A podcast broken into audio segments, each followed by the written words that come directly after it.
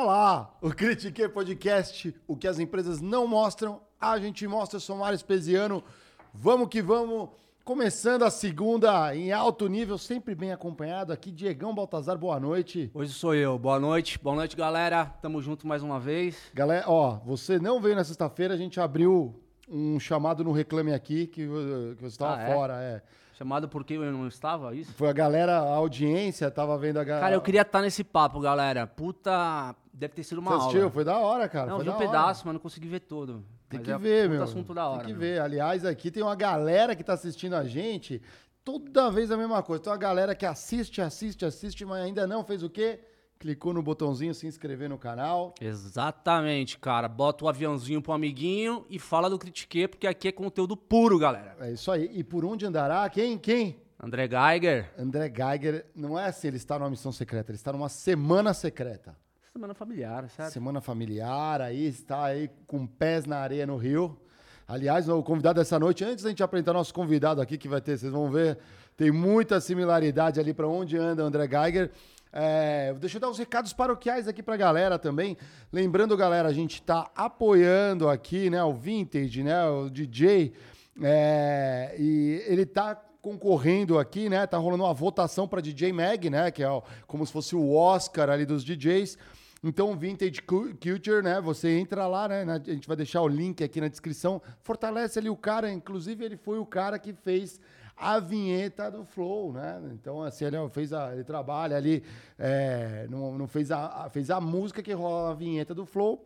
Vamos apoiar o cara aí, é um cara bacana, eu curto bastante ali. Deixa, entra ali, a gente tá deixando o link, entra lá, pode, ó, tem os, as instruções no link ali, é só colocar lá, hashtag vote no Vintage. Diegão, avisa a galera aí, como é que faz pra ser um membro Critique aí? Ah, galera, aí ó, se você quiser virar um membro Critique, você tem dois níveis. Você pode virar uma abelha operária ou você pode ser um zangão mentorado. Na abelha operária você tem acesso a todos os conteúdos que a comunidade compartilha, tem inclusive exposição de vagas, o pessoal troca vários tipos de conhecimento ali na, no nosso grupo. Você tem o Zangão Mentorado, onde você tem acesso a uma mentoria mensal, ou comigo, ou com o Geiger, ou com o Mário. Inclusive, tiver, qual, qual, quais foram os últimos temas, Marião? Ó, a gente falou de performance, imagem, exposição, a gente falou do famoso Guide Me, The Like Me, Make It Simple, né, do Geiger. Combinatividade, né? O Combinatividade. Geiger também falou. Eu falei sobre mapas mentais, então a gente sempre está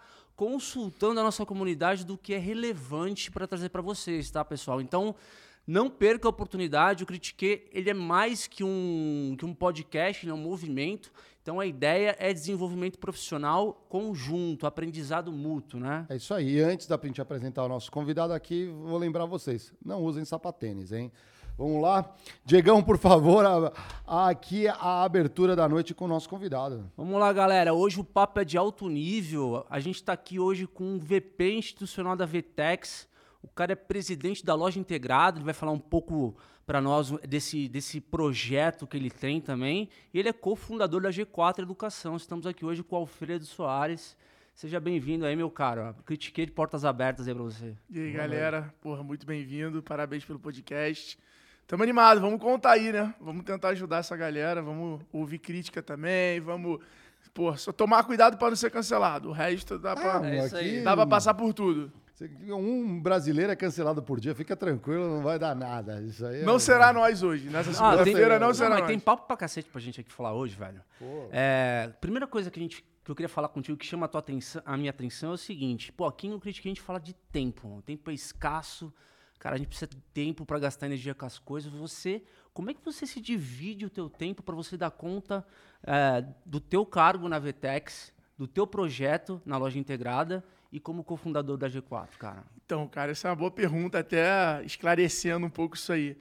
É, hoje eu sou sócio ainda da Vetex, sou advisor ali de algumas iniciativas, mas eu não estou mais como VP institucional no, no Brasil. Eu fazia esse trabalho muito de evangelizar o mercado, é, em alguns clientes estratégicos, eventos, as palestras. Então, eu atuava muito nisso aqui na construção da marca institucional, mas eu não estou mais fazendo esse papel. Então, eu estou só como sócio da empresa depois do IPO. É, a gente abriu capital ano passado na Bolsa de Nova York. É, e a loja integrada, cara, eu tô como conselheiro. Então, já ajustando ali exatamente Ah, a sim. relação de foco, tempo, Legal. eu fui exatamente passando por essa transformação ali.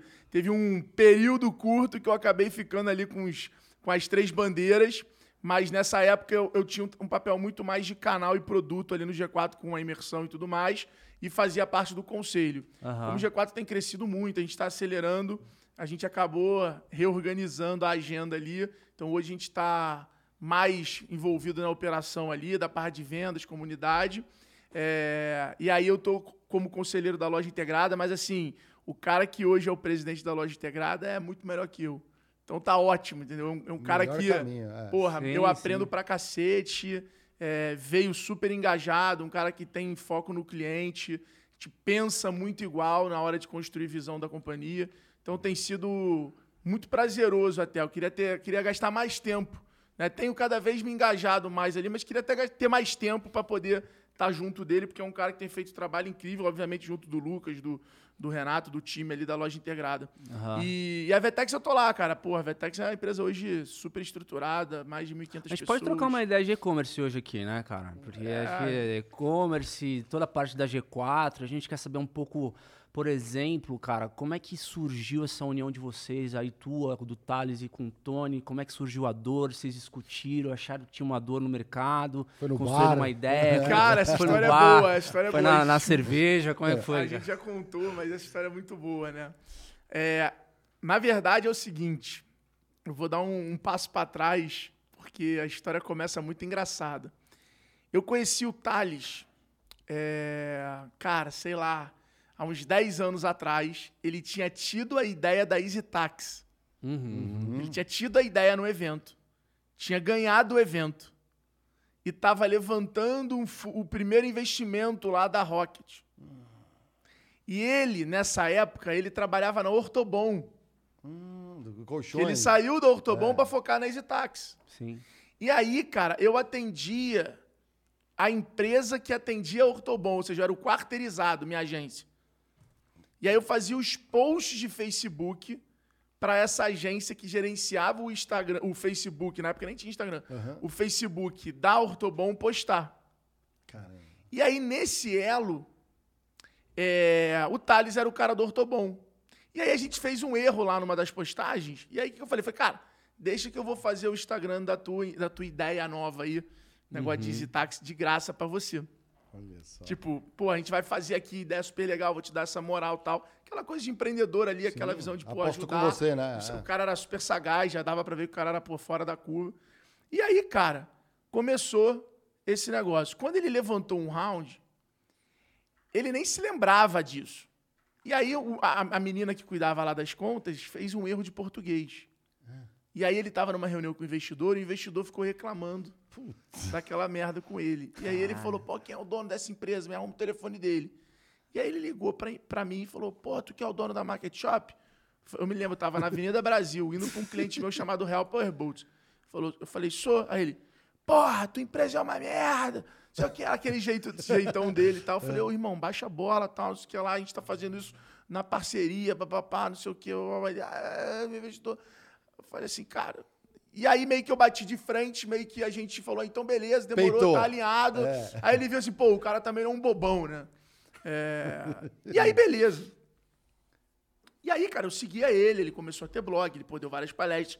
Pô, Raiz foi pra 35 países, então ele morou na África do Sul, ele viajou pra caramba, ele levou, né, ele abriu a Easy nos países. Então, assim, ele teve uma É, experiência fodida. Puta animal. case, né, meu? Cara, anos depois, eu, eu lancei a X-Tech, eu nem tinha X-Tech. Aí eu fundei a X-Tech, que era uma plataforma de e-commerce. A X-Tech foi uma plataforma que a gente deu super certo em três anos, que aí foi como eu me tornei sócio da Vetex. E aí, o que, que rolou? Tô eu num evento chamado Fashion Meeting, em São Paulo. Cheguei lá em cima da hora pro meu painel, era um painel sobre inovação. Quem era o meu, conv- quem era o, o- o- o meu convidado ali, parceiro que ia estar do lado do- comigo do painel? O Thales. Thales Gomes. Caralho, essas coisas são falou, foda, velho. mundo é Quando pequeno, bate, né? né? E aí, irmão, a gente se encontra assim, fala, ué, falei, e aí, cara, beleza, tal, porra. te sigo lá no Facebook, vi que você tava viajando tal. Ele, pô, é, voltei agora, tal, tô com a Singu, sei o que lá, saí Ele lembrou daí, de ti, né? Papá, lembrou, lembrou, e Uhum. rimos pra caraca. Ele, pô, que legal te encontrar, e você? Falei, pô, cara, acabei fundando uma empresa de e-commerce, pô, por isso que eu tô aqui, pra vender peças justas de moda. Ele, pô, que legal, tal. Na palestra ele já fez um jabazão pra mim. Uhum. Ah, que da hora. Brotherzaço falou, pô, tá vendo? Tem que abrir loja virtual, não sei o quê, tem que ver. E aí trocamos a ideia, o painel foi super legal. E aí trocamos contato. E aí, cara, começamos a falar. E ele organizava um poker na casa dele. Ele tinha. Ele estava em São Paulo já, mas ele estava nessa missão. E aí eu- ele organizava um poker na casa dele, ele me chamou. Quando eu chego no poker, antes de começar, quem sobe no elevador comigo? Bruno Nardon. na época na Canui. Olha só. Na Dafit. Já tava na Dafit, né? Esse poker, es- explosão de ideias. Pô, né, esse poker, esse poker começou a Suno. Olha só. Do Thiago esse- Reis. Do Thiago Reis. Esse poker, cara, é Nubank, o Denis, a galera, o Gabriel da Ingresse, é, o, poker, o, o Alê da Remessa Online. O Olha poker é maneiro, é maneiro. É. O Gabriel da RD, tinha galera super legal. E aí, colei no poker, pô, cariocão, né? Tal, Nardon no elevador, e aí, tal, pô, e-commerce, é, e-commerce e tal. Pô, beleza. E eu tava na época de negociar a venda da X-Tech pra Vetex.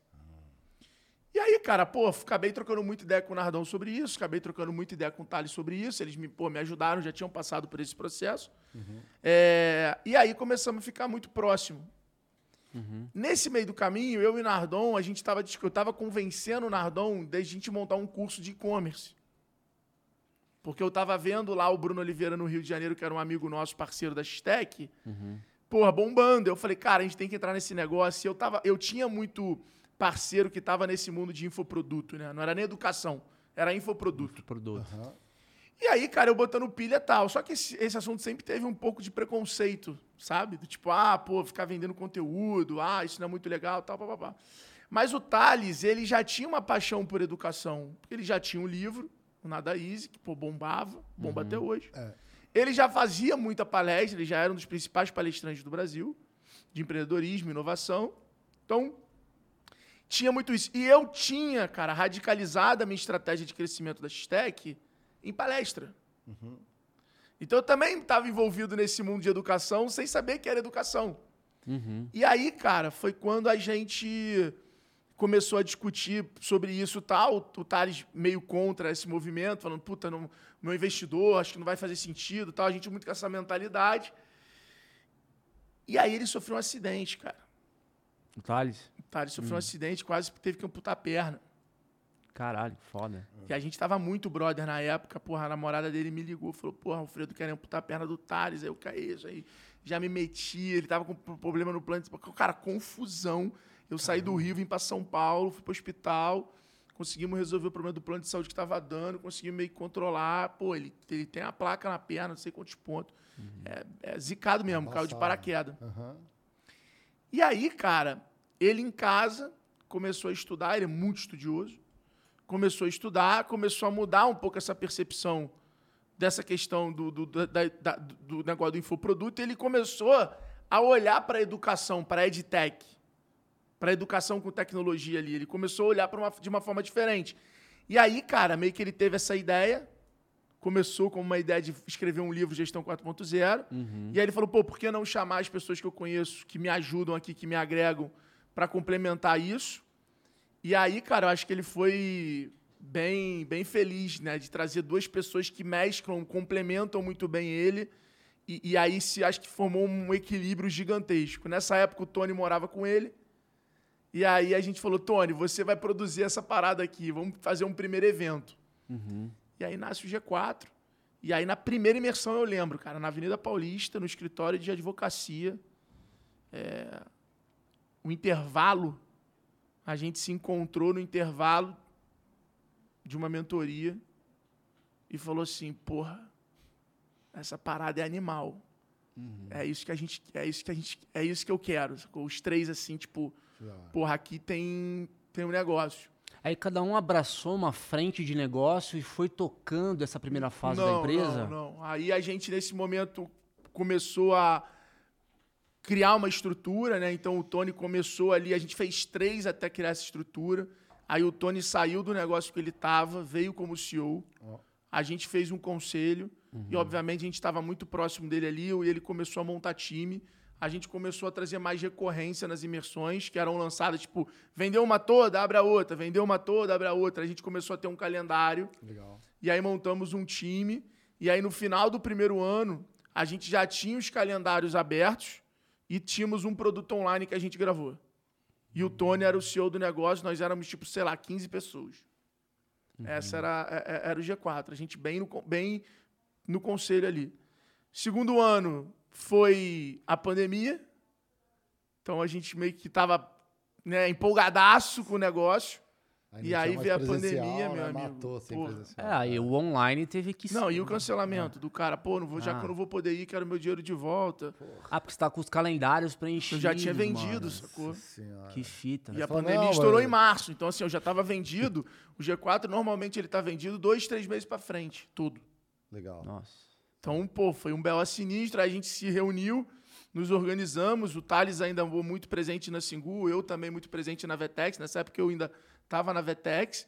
É, e, pô, a Vetex acelerou demais na pandemia. Imagina. Então eu tinha um claro. papel. E meu papel era o papel institucional. Então, cara, eu fiz mais de 300 lives Minha nossa. em 2020. Entendi. Tanto é que eu fiz um livro, só das lives. Eu fiz 300 lives, fiz o Bora Varejo. E aí, cara, a gente pegou e, e- e- e replanejamos a empresa, jogamos ela mais pro online. E aí o negócio voou também. E aí a gente conseguiu dobrar de tamanho. E aí trouxemos o Lucas, que hoje é nosso sócio também, que ele meio que ficou como co-CEO, como co-CEO ali do Tony.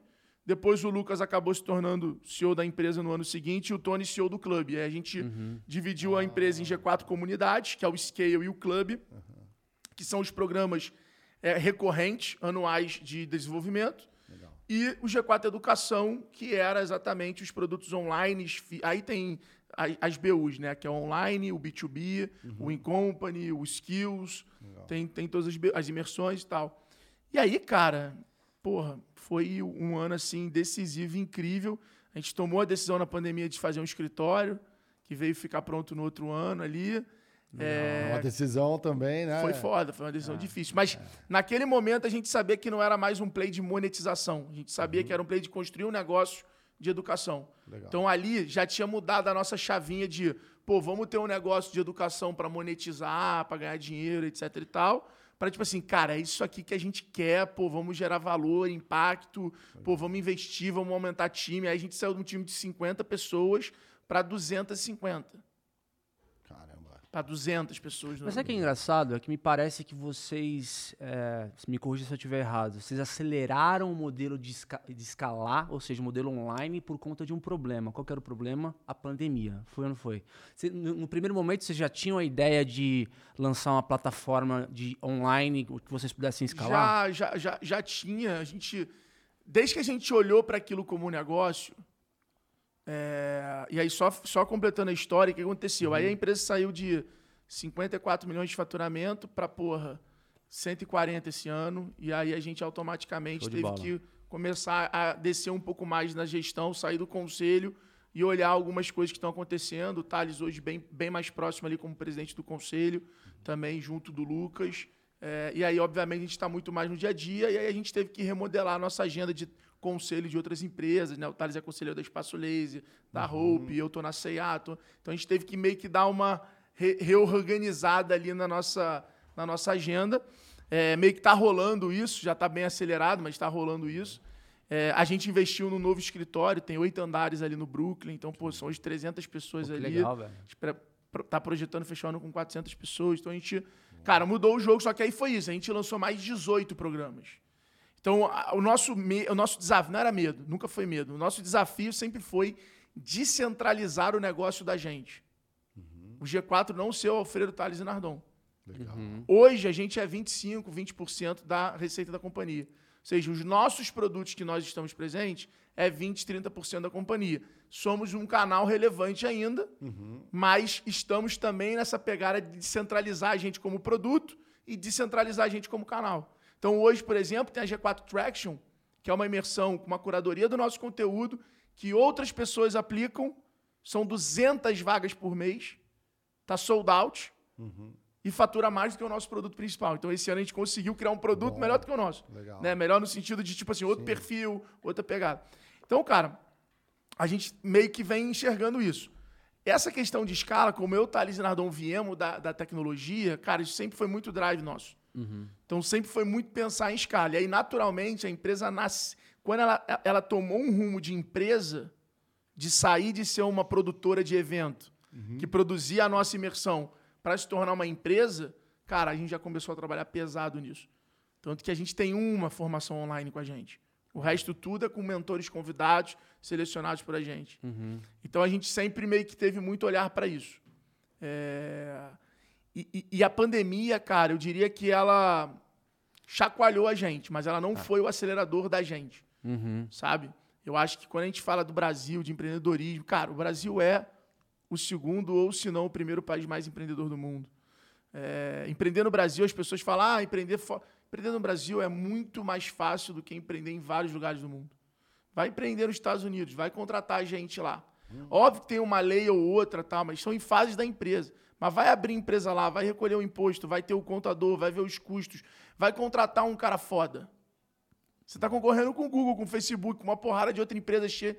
Então, assim. É, é, é mais nivelado, né? É um jogo. Vai, vai empreender na Argentina, que o país é desse tamanho. Uhum. Você não consegue. Ou você tem sucesso global ou tu morreu. É. Vai empreender em Israel, que é a mesma coisa. Então, assim, cara, empreender no mundo. Vai empreender na Europa, que os caras não trabalham sábado, não trabalham domingo. Uhum. A visão para do euro... dormir, para ah, O parâmetro é. do europeu de trabalho é bem diferente. É. O que fode no Brasil é custo de dinheiro e, cara, é o lego dos impostos, mano. É isso que fode a gente ainda, entendeu? A gente não tem ainda uma estabilidade tem um empreendedor por necessidade também, né? Sim. É, eu acho assim, empreender em qualquer lugar do mundo é para poucos. Se manter empreendedor é difícil pra cacete. Empreender uhum. é mole, irmão. Sei lá, abrir um negócio, fazer... Agora, você ser empreendedor é muito difícil. Uhum. Né? Eu, eu, falo muito sobre isso, é um estilo de vida, é, é, um negócio que não tem pessoa física pessoa jurídica, é a mesma parada. Uhum. É... E tem uma, uma, questão interessante nessa, nesse cenário é, dessas novas empresas que surgiram a partir da tecnologia. E tem um dado foda que fala que existem mais edtechs do que fintechs, cara. Surgiram mais empresas é, inovadoras na área de educação é, do que, por exemplo, em áreas férteis como a indústria financeira, bancária. Mas é, mas é fácil isso, é por causa da barreira de entrada. É. A barreira de entrada para a educação é muito pequena, pô. Sim. Você pega um Hotmart da vida, o Hotmart produziu quantos novos professores? Uhum. É você pega uma Monetize, uma Eduz. Então, você pega hoje a quantidade de plataforma que, que ensinou o cara a gravar um vídeo de casa com telefone e a virar mentor, virar professor a barreira de entrada do cara é nenhum. Para você uhum. fazer qualquer fintech, você precisa entender de dev pra cacete, né? TI. É. Se você for jogar um jogo um pouquinho diferente, a tomada de risco. Pô, você vendeu um curso, o cara não gostou, tu devolve o dinheiro. Uhum. Porra, tu fez uma transação com o dinheiro do cara, é danos morais, é isso e aquilo. então, assim, é outro jogo completamente Sim. diferente. Então, acho que a educação, ela tá passando por um momento de disrupção, uhum. onde ela tá descentralizando cada vez mais, aonde a barreira de entrada para você ter uma universidade online é baixa. Quantas empresas é, é lançaram MBA nos últimos dois, três anos? Entendeu? Qualquer marca que é boa tem MBA, Infomoney, Exame. Uhum. É, é então, assim, a, a, barreira de entrada, eu acho que impacta muito isso. Agora, o que, que eu imagino, tá? E acredito que aconteceu. Cara, é muito simples. Você quer aprender para sobreviver e você quer aprender para diversificar quando está tudo dando certo. Então o G4, é, ele está posicionado no negócio que, cara, se está tudo dando certo, eu quero aprender como investir em startup, como lançar novo produto, como contratar mais gente, como aumentar a margem do meu negócio. E quando está tudo dando errado, como é que eu salvo essa porra? Para quem é. eu demito? Como é que eu me organizo? É. Aonde eu me planejo? Então, uhum. a, a, gente tem um pouco desse efeito, desse posicionamento privilegiado, de ter sempre duas perspectivas para você posicionar o negócio e mirar o canhão para você conseguir performar. É o famoso engenheiro de obra pronta, né? Só explica quando dá certo. Entendeu? Quando, é, como você manobra então, quando pô, dá. É a mesma coisa errado. quem vende curso financeiro. A bolsa está caindo.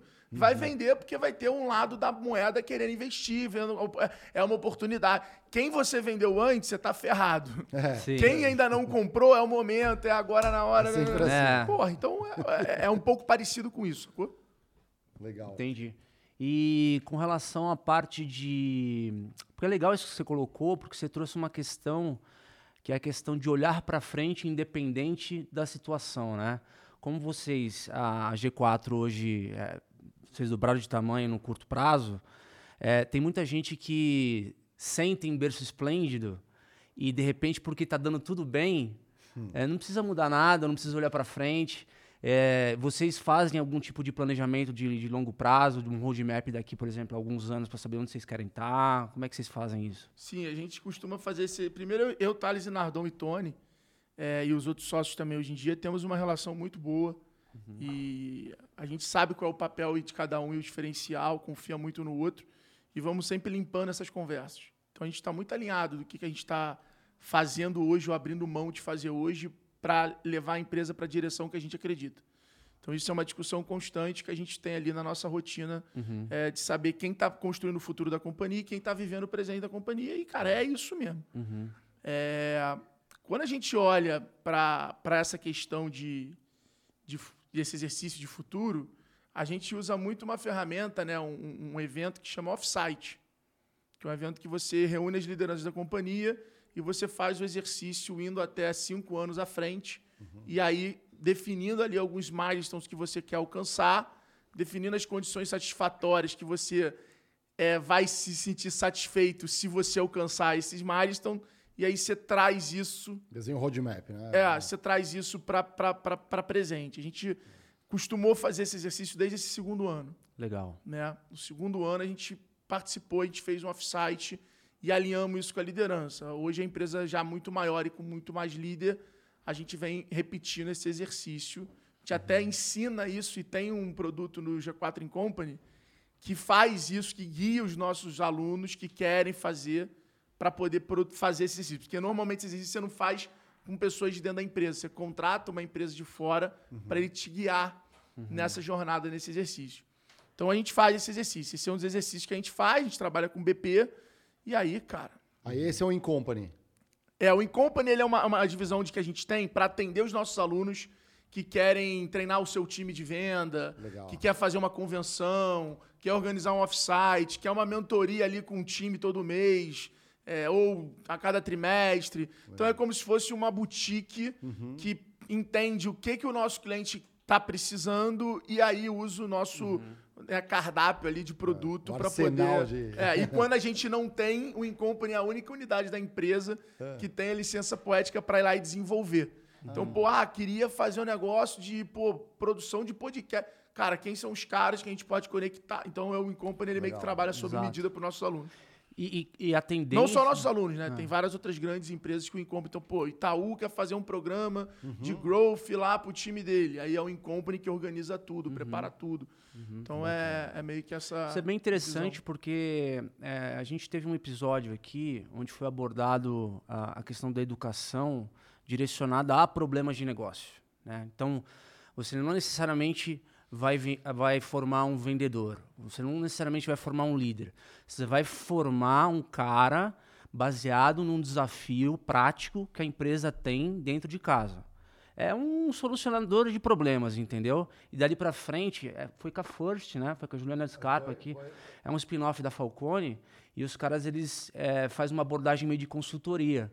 Então, eles pegam os problemas de negócio do cliente. Reais, né? Tipo, reais né? É, problemas e faz práticos. dinâmica. E, faz, uma... e elaboram Sim. trilhas é. de forma que aquilo se dispõe numa plataforma e eles conseguem de alguma maneira escalar, porque consultoria não é escalável, né, velho? Exato. Tipo, então assim, eles pegam problemas práticos, isso é bem interessante, né? Porque, porra. É, eles basicamente fazem um assessment, entende ali com as dores do cliente, é. e aí pegando o repertório que eles têm, eles fazem trilhas para ajudar. É, é, é, o que o G4 Skills faz, né? O G4 Skills faz isso. A gente faz um assessment do cliente, entende ali o cliente e aí depois pluga uma solução com mais de 200 horas de conteúdo por trilha, com gamificação, o cara consegue várias dinâmicas, mas a gente tem hoje cada vez mais desenvolvido junto com o cliente, hoje o G4 Skills já treina mais de 9, 10 mil funcionários de, de várias empresas de segmentos distintos, uhum. e a gente entende cada vez mais que, que, que o programa, que o G4 Skills é a base de um programa de educação corporativa, mas que um programa de educação corporativa ele precisa de live, ele precisa de mentoria, de monitoria, de grupos de estudo. Então, uhum. hoje, o que eu, Alfredo, eu não estou nem falando em, G, em G4 uhum. acredita. Eu acredito muito nisso. Eu acho que hoje a gente tem um, um, As empresas normalmente cometem um erro muito simples de tentar, seja usando educação como canal de aquisição para cliente, para audiência, tentar ensinar para todo mundo da mesma maneira. Uhum. Quando você pega as escolas mais bem-sucedidas do mundo, por que, que elas são mais bem-sucedidas do mundo? Não é por causa do conteúdo. É por causa da forma de ensino. Por quê? Porque para entrar é foda. É. Então só entra gente de um nível. Já tá nivelado. Brabo. Né? É. Então o cara não tem que chegar no, na, na, na, sala de aula e copiar a matéria. É. E falar, hoje vamos. Porque é assim colégio, né? Tu lembra? Eu hoje tenho colégio normal de freira ainda. Uhum. Era assim. Você falava, olha, amanhã a gente vai falar sobre isso aqui. Aí tu lia em casa, chegava lá, a mulher repetia a professora, anotava no quadro, e depois que ela anotava no quadro, ela fazia a turma ler. Tu lembra dessa porra? É, eu... Lembro. Por quê? Porque no colégio é isso. Você tem o burro, o inteligente, o bagunceiro. Você tem uma mistura. O colégio de performance não é assim. O colégio militar, esse colégio é assim. Galera, o tema é tal. O cara tinha que chegar entendendo e a professora ia chegar exercitando aquele tema, debatendo o tema e ia pro próximo. Uhum, uhum. Então não ia ter essa. Então, quando a gente vai para a empresa, cara, se você quiser fazer um grande grupo, seja de cliente, cara, não vai dar, entendeu?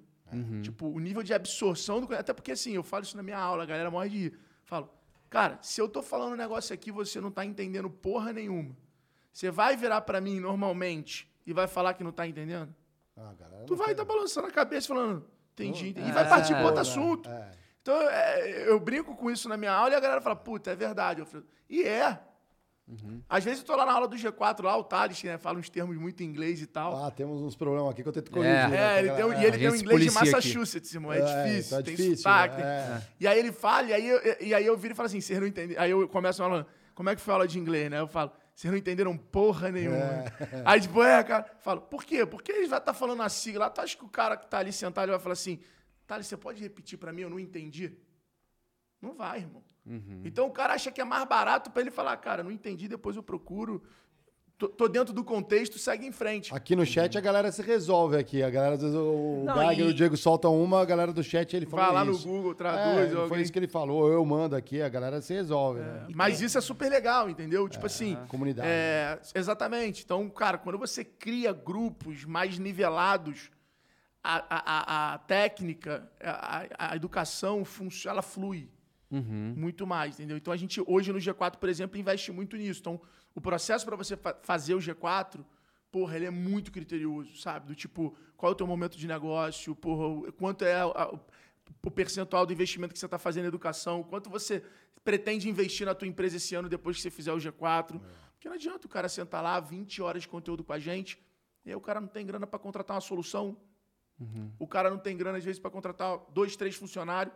Cara, ele faz outro curso, faz o nosso online. Então a gente está sempre é. olhando muito isso. Qual o perfil é, do público de vocês é, que procura vocês e, e, qual é o tipo de conteúdo é, mais procurado que vocês entendem que está tá sendo bem requisitado aí do, do ponto de vista tá. de educação corporativa? Cara, de conteúdo mais procurado, eu acho que tem dois aí que acho que são meio que líderes. Um, a gente está até agora, no momento, com um curso de liderança gratuito. Okay. Gravou eu, Thales, Nardon, Lucas, Sandra Chaio, da Hope, a Dib e a galera. Assim. Exato. E aí a gente está fazendo um curso gratuito de liderança. Uhum. Até depois, pô, super disponibilizo o link aí para a galera de vocês, ou quem quiser me pede lá no, no, no Instagram. É, a gente está fazendo de graça, mas liderança é, um, é, é uma coisa que a galera quer muito. Porque liderança está muito falando sobre autodesenvolvimento, sobre técnica de comunicação. E, cara, se você é bom em gerenciar a tua emoção e se comunicar bem, você vai passar por quase todos os desafios. Uhum. Né? É, esse é um skill muito poderoso. Formação de time, né, cara? Tem Formação muito... de é, time, hoje... né? Liderar time é, em fases diferentes da empresa. Então, esse é um muito forte. Mas, assim, nada supera vendas. Ah, imagina. A procura por curso de vendas, por aprender traction, né? Aprender tração, canal de venda, growth. Cara, é imbatível. Esses eu- são os dois. Eu me sinto até acuado aqui, né? Porque eu tô numa mesa com dois caras de vendas, eu sou normalmente o outro lado da mesa, sou o cara de compra. Tu sentou com carteira, pelo menos? Eu já escondi ela. Ah, então eu tô tudo bem. esperto É porque já. carioca- Não, é é- tô- O Mar- ele ficou no cantinho porque ele costuma ser a menininha a ser assediada, entendeu? Carioca, carioca da o Tijuca. vendedor, sem vendedor assedia o comprador, entendeu? Então é todo nome toque, sabe? Não, Todo assim, na me parede. Seduza, me seduza, me seduza. Não, mas eu te falo que em eventos com compradores é pior ainda, só tem comprador. Aí que eu escondo a carteira mesmo. O... Mas é, é interessante que a gente está vivendo um momento, assim, é, é- é total curiosidade. Sei, vendas é sempre a área investida na empresa. Lógico, né? Essa é a área que vai trazer receita. E a forma de fazer vendas, obviamente, vai mudar um pouco de formato de negócio e tudo mais, mas a essência é a mesma. Passa o que você tem daqui para cá, eu vou te entregar uma solução. E depois a gente conversa. Tem empresa que não entrega, tem empresa que vai entregar, tem empresa que vai entregar num ponto tão legal que, meu amigo, o cara não vai nem olhar para o lado. Você fecha, que eu falo que é o famoso quando você consegue desenhar uma parceria estratégica né, com o teu cliente. E não sei, acho que esse mundo pós-pandemia muito chacoalhou um pouco, né? Teve empresa que quebrou, teve empresa que ah, a galera ficou desconfiada. A pressão, né, por receita, né, sempre continuou. E essa a turma de vendas sempre ficou ah, ah, é, assim, a, a pressão em cima dessa galera ficou muito forte. Cara, mas eu vou te falar um negócio aqui que pode ser meio polêmico. Ah, pô, manda lá, ver, lá, manda lá. aqui no critiquei um lugar Vou dar- pra vou- isso, vou hein, dar ó. Dois, eu vou falar quem é o nosso público que você perguntou, só pra galera também entender. É, Isso. Mas eu vou antes de responder a tua, a tua colocação. A pandemia foi a maior surpresa positiva. E me perdoa a galera do mercado de eventos e tal, turismo, porra. Eu sei que foi fora. É. Turismo ainda se saiu bem, porque teve várias coisas lá, MPs que o governo fez e tudo mais. E, cara, o turismo brasileiro cresceu muito por causa da pandemia, porque a galera ficou quase dois anos sem ir lá para fora.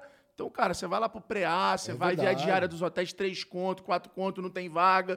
Então, assim, o turismo também teve o outro lado. Tudo teve outro lado, né? Evento, ali. evento agora voltando, meu irmão. é, todo mundo Sold quer... out, tudo. Qualquer showzinho, É. qualquer coisa, os artistas todo voando. Uhum. Os artistas não davam bola pra YouTube, né? É. Não dava bola pra live, não dava bola pra direito de música. É verdade. e aí agora os caras estão tudo ganhando dinheiro recorrente ali de coisas que eles iam negligenciando, que o empresário ganhava e o artista nem sabia, né? Mas foi forçado, não pensado, né? É, isso, é aí que eu vou chegar. A pandemia, ela foi pro empresário competente algo transformador. Qualquer empresário competente que se jogou de cabeça, que baixou a humildade intelectual, aceitou a ideia do estagiário, aceitou a ideia do cara da agência, investiu no digital, focou em ouvir o cliente, focou em vender para quem realmente é cliente, perfil do cara e não para todo mundo. Esse cara saiu da pandemia surpreso com o resultado dele do ano de 2020. Você pode falar com o Rony, você pode falar com o Richard Darami, você pode falar com uma porrada de gente. 2020, os caras não imaginavam recuperar e chegar no BP, no resultado do ano. Teve aquela barriga, Teve. mas no resultado do ano, os caras todos se surpreenderam. E todos os negócios aceleraram dois, três, quatro anos de mudança, gestão, em seis meses. Foi muito louco, E mano. aí você olha o resultado desses negócios em 2021, foi fodaço, irmão. Então você pega o resultado da Arezo agora, que o Rony postou outro dia. Recorde de trimestre. Então, assim, quem foi competente, quem se mergulhou de cabeça para a sobrevivência, quem se preparou, cara, sim, tá voando. Essa é a real. Ah, teve economia, teve dólar, teve a questão do frete, teve uma porrada de coisa. Mas, cara, quem foi pé no chão, quem foi construindo a casinha, e aí o que, que você vê o outro lado? Quem se espalhou, né? Tipo Magazine Luiza, uma porrada de M&A sem pé, sem cabeça, que não se conectava. É. Tô falando isso aí que eu falei, você meio polêmico e tal. Não, pode Mas- ser, E eu sou é. comprado em Magalu, né? Não, Ah, não, eu recomendo, também, não eu também. recomendo, não Vou recomendo. até o fim da vida Isto não é uma recomendação, mas eu sou comprado em Magalu, sou também fã do Fred, da gestão, etc. Mas, pô, comprou uma porrada de empresa de gestão de influenciador a curso de e-commerce. Jovem Nerd, Uma né? coisa assim e tal.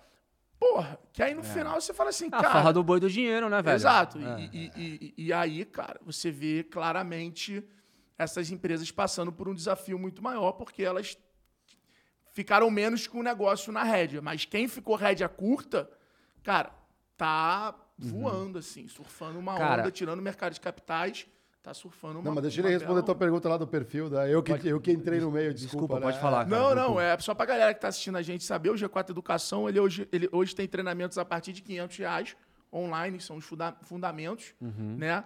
Há programas pra pô, te, te capacitar e já te conectar com empresas empregadoras como o Go Academy. Legal. Então a gente tem um leque hoje de soluções que é para o estudante, é para o empresário, é, é para o empreendedor, é para o executivo, é para o herdeiro, é para o sucessor.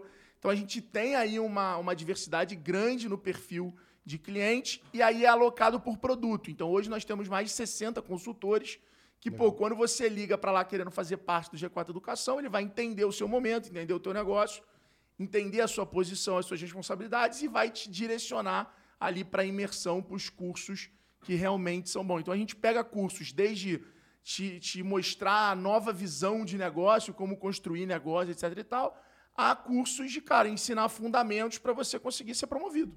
Para você ter mais ferramenta para exercer o teu papel dentro da empresa que você trabalha. Então a gente tem essa, essa função, essa, essa, esse cardápio aí, esse portfólio bem amplo. Às vezes, é, quando falar de educação corporativa, eu tenho a impressão tem uma molecada muito apressada, assim, sabe? Tipo, é, puta, cara, nem entrei no mercado de trabalho direito, já quero começar a estudar, entrar no senhor MBA. sabe, né? É, assim, isso, isso acontece dentro da empresa. É. E, cara, eu vejo um monte de gente falando. Às vezes, é, eu acho razoável quando a pessoa entra no mercado, que seja como estagiário, como trainee, pega uma experiência e depois vai fazer um puta de um curso de qualidade desse, porque, na verdade, além de ele ter, de fato, um momento adequado para ele ter um skill, sei lá, de liderança, de gestão, ele vai ter um network com, com um dos maiores ativos desse, desse, de- é, desse conteúdo de educação corporativa, né?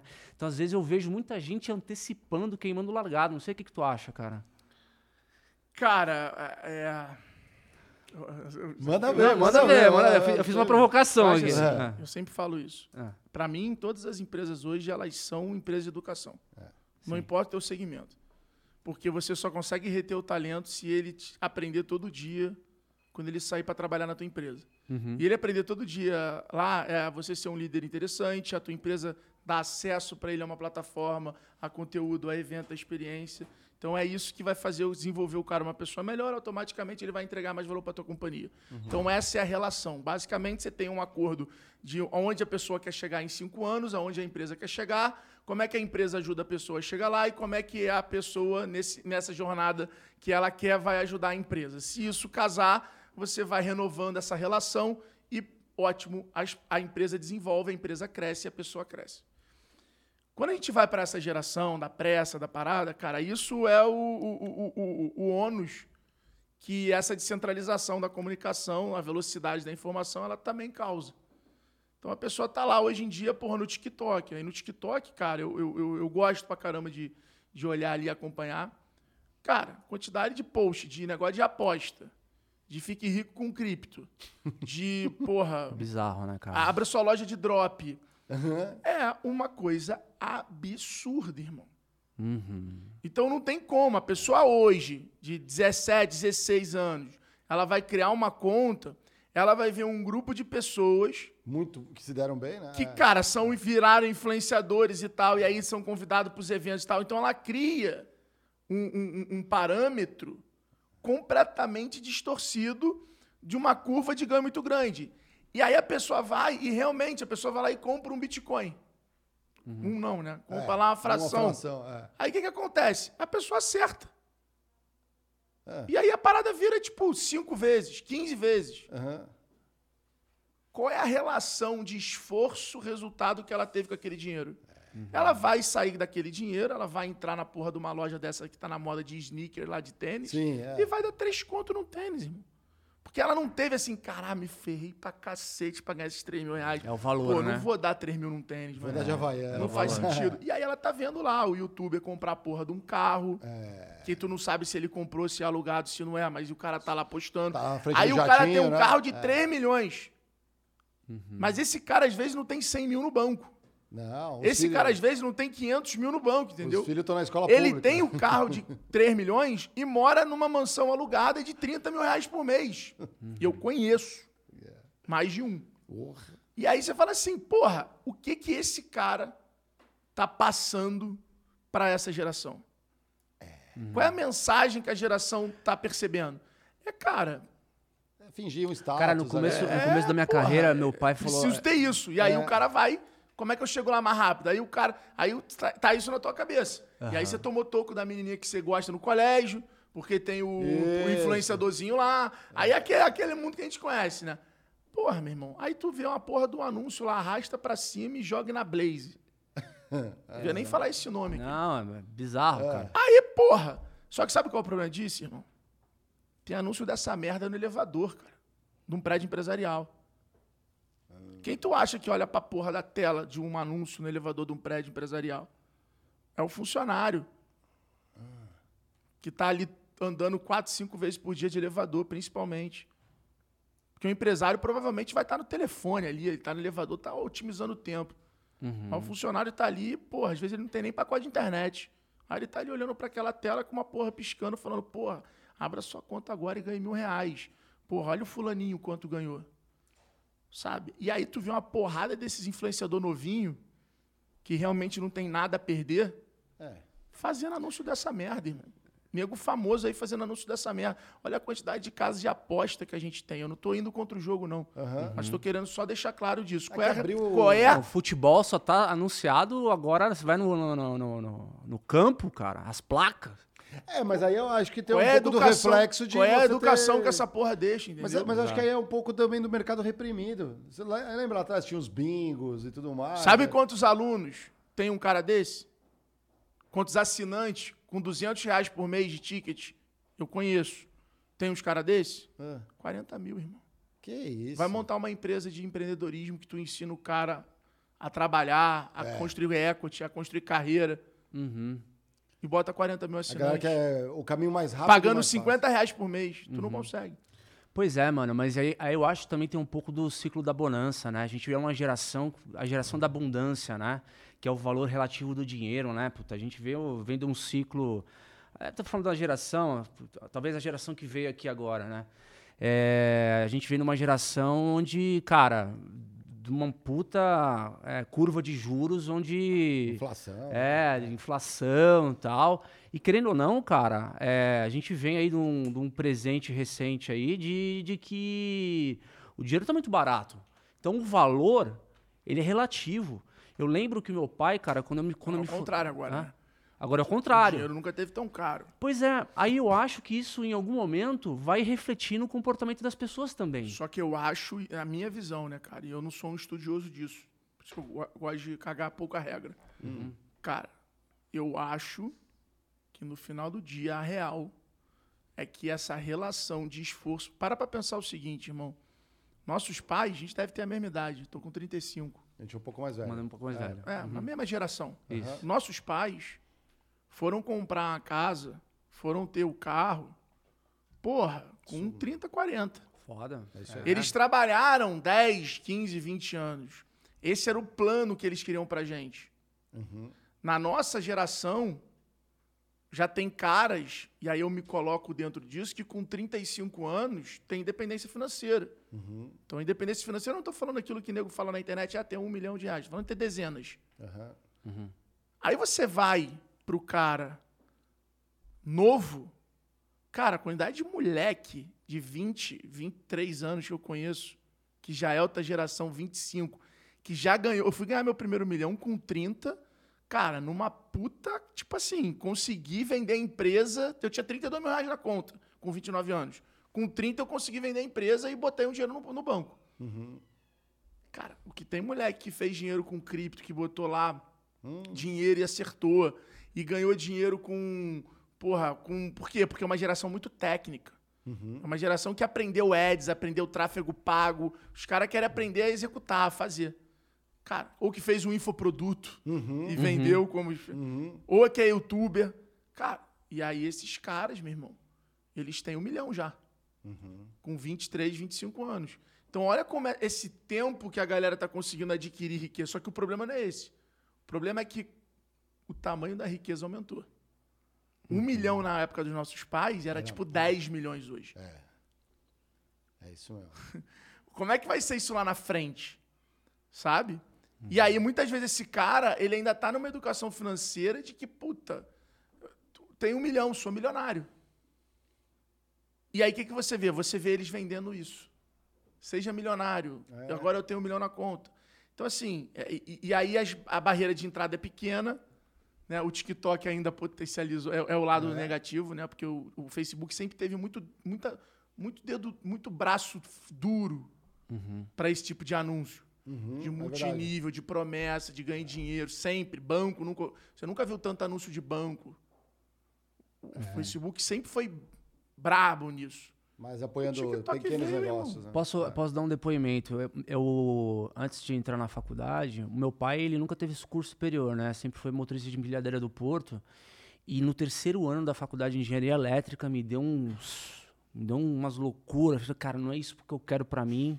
Eu vou largar essa porra aqui. Meu Deus do céu, o que que me fez pisar é, nesse curso? E ele falou assim o seguinte pra mim, ó. Três anos, tu termina cinco. Se tu voltar pra Santos, eu vou arrumar um emprego para ti no Porto. Pode ser na estiva, pode ser na, na- na- empilhadeira. O que importa é que tu vai ter que pagar tuas contas. Não vai ter mais faculdade. Aí eu falei, nem fudendo, né? Vou- vou me formar. E me formei. Cara, é, hoje eu agradeço meu pai, porque se eu tive que carpir um terreno, aguentar a bronca e passar pela experiência, isso me serviu para que eu pudesse ter uma carreira sólida, 15 anos de carreira na IBM, onde eu Animal, hein? passei, onde eu passei por uma porrada de dificuldade, passei por momentos que eu não queria, assim, porque em grande empresa é foda, É velho, não foda, é, é não é do dia pra noite que você vira, você vira um cara referência no teu departamento, assim, sabe? Então, é, acho que a experiência, você tá ali dando duro, vai te levar a coisas que ninguém vai te tirar. Entendeu? E é isso que eu tô sentindo que tá faltando muito. A galera tá ganhando dinheiro muito rápido e muito fácil. Eu acho que essa galera tem uma distorção muito grande do que que é sucesso. Sucesso não tá só Sucesso rede grana, social, né? Sucesso rede É o social. sucesso, cara. É. O que que é sucesso? E, e- e é uma geração do prazer e não da felicidade.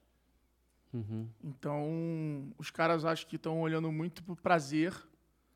E eu entendo, é difícil pra cacete. Tu vê o cara ali na mesma altura de vida que você tá, o cara voando, andando de carrão, indo pra balada cheio de menininha, estando nas melhores festas que ninguém é convidado, só influenciador digital. É, eu imagino, deve ser, porra, puta frustrante. Só que eu acho o seguinte, eu acho que assim como eu falo pra qualquer pessoa, o sucesso é o quanto você gerencia as suas expectativas. Isso é sucesso. Porque o sucesso muda pra mim, pra você, Uhum. não é isso? Total, Então, cara, velho. a minha relação com a minha expectativa é o que é sucesso.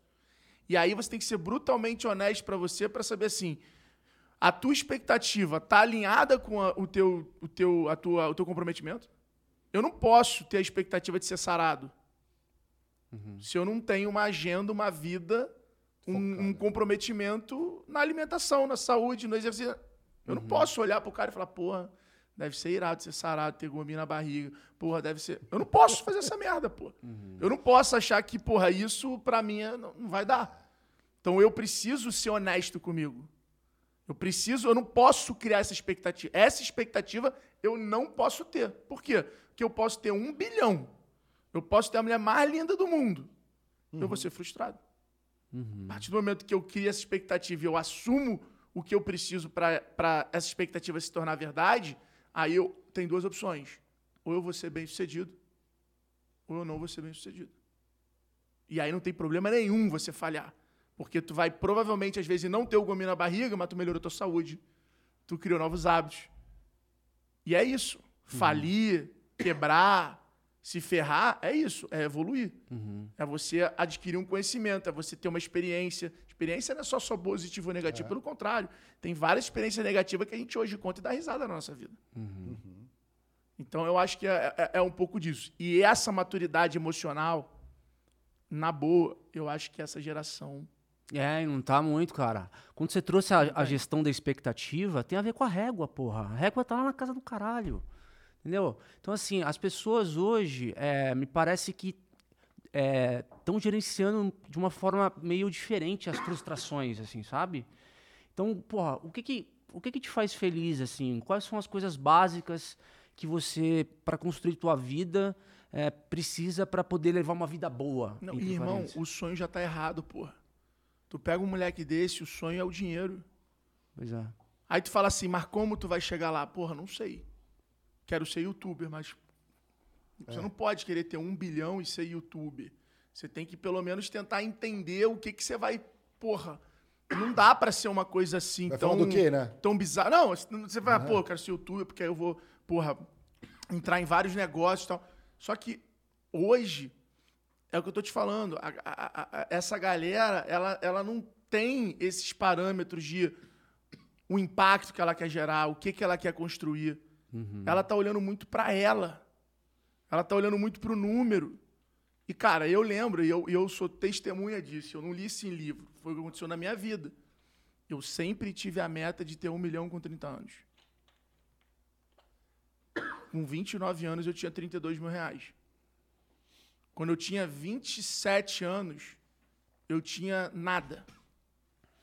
E aí eu falei, puta, mano, não vou conseguir.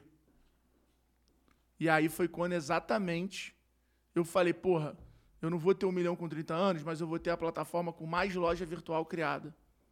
Eu quero criar 10 mil lojas virtuais. Que é um Aí o legado. jogo muda. E aí o negócio mudou. E aí eu construí uma empresa. Porque até então eu vendia serviço para ganhar dinheiro para tentar chegar perto do meu negócio. E aí o que, que eu fazia? Eu não reinvestia.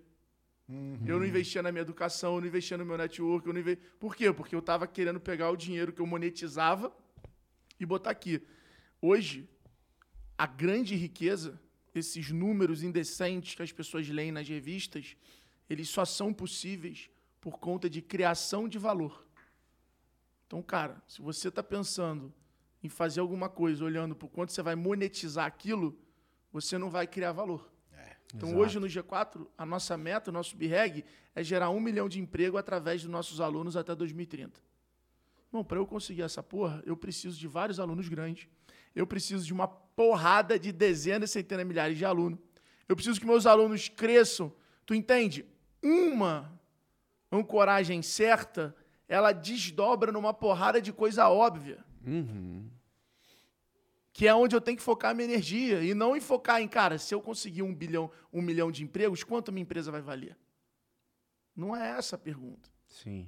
Sacou? Ah, Alfredo, mas você é hipócrita, tá falando isso depois que já ganhou grana, depois. Cara, não é.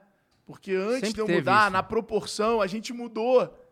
Uhum. Sacou? O Já Thales quis levar cara. as Itax para todos os países do mundo.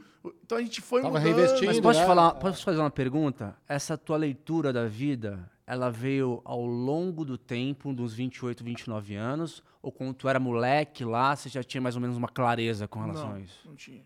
Acho que, é, acho que foi mudando ali a partir dos 27 anos que a minha vida deu uma virada, deu uma guinada e uma virada de chave muito grande. Mas aí entra aquela, aqueles ditados que a gente sempre ouve todo mundo falar, né?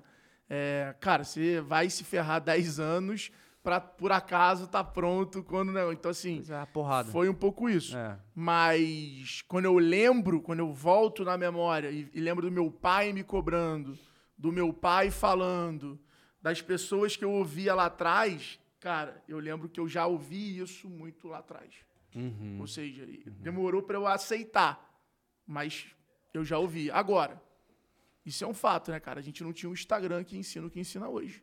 É foda. A gente não teve essa É porra. verdade. Com 18 anos não tinha primo rico. Não, Quando a gente de tinha 18 pedra. anos. É, não tinha. É, Você o tinha que comprar ação no Santander, É. no fundo de investimento, não tinha XP. É. É isso aí. É o ônus e o Tá bônus, bom, né, cara? Você tem acesso a uma porrada de coisa, mas ao mesmo tempo, por exemplo, porra, meu pai, o sonho do meu pai era, era que eu tivesse empregado numa grande empresa, cara. Rapaz, meu quer também. saber qual era o sonho do meu pai? Ele tentou me corromper. É. Essa história é boa. É. Meu pai, Fala aí.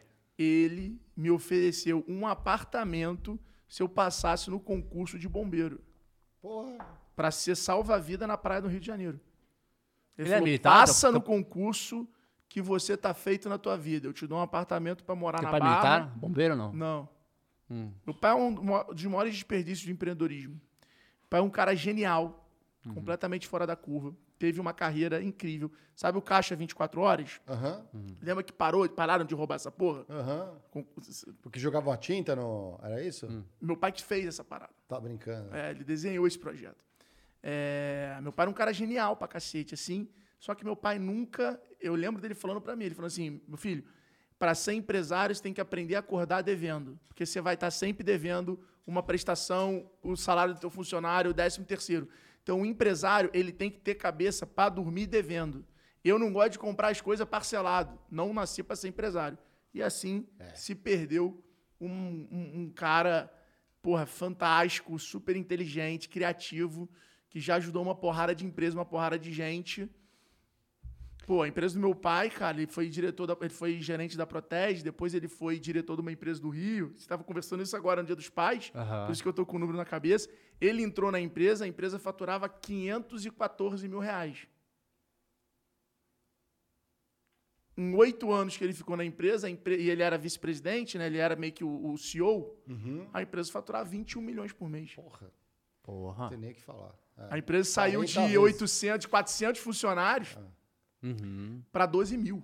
Porra. Então, assim, tipo, é um cara que, cara, muito acima da média, super inteligente. São escolhas, né? Mas é isso, ele É. falou, cara, não nasci para ser empresário, empreendedor e tal, e é verdade. Aham.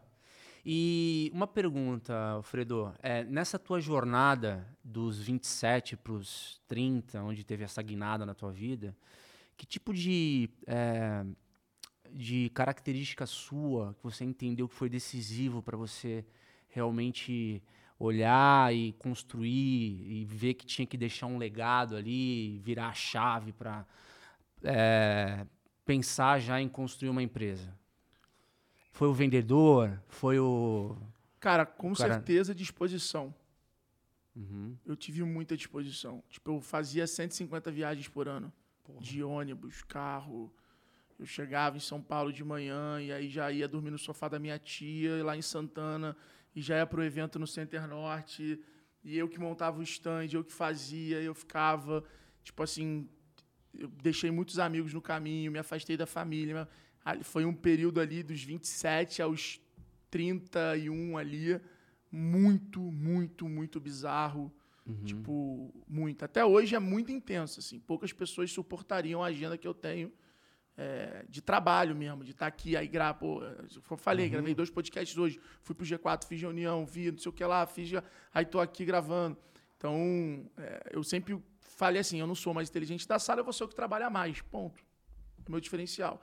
Eu sempre fui competitivo, fui, fui moldado no esporte, né, no esporte coletivo, então, cara, O que, que você jogava? é, polo aquático, Ah, no. Fluminense. Ai, Então, massa. isso é, segurou, segurou muita embaçado, barra, porque, meu cara, é meio que isso. É, cara, eu sou bom nisso, eu vou fazer isso aqui.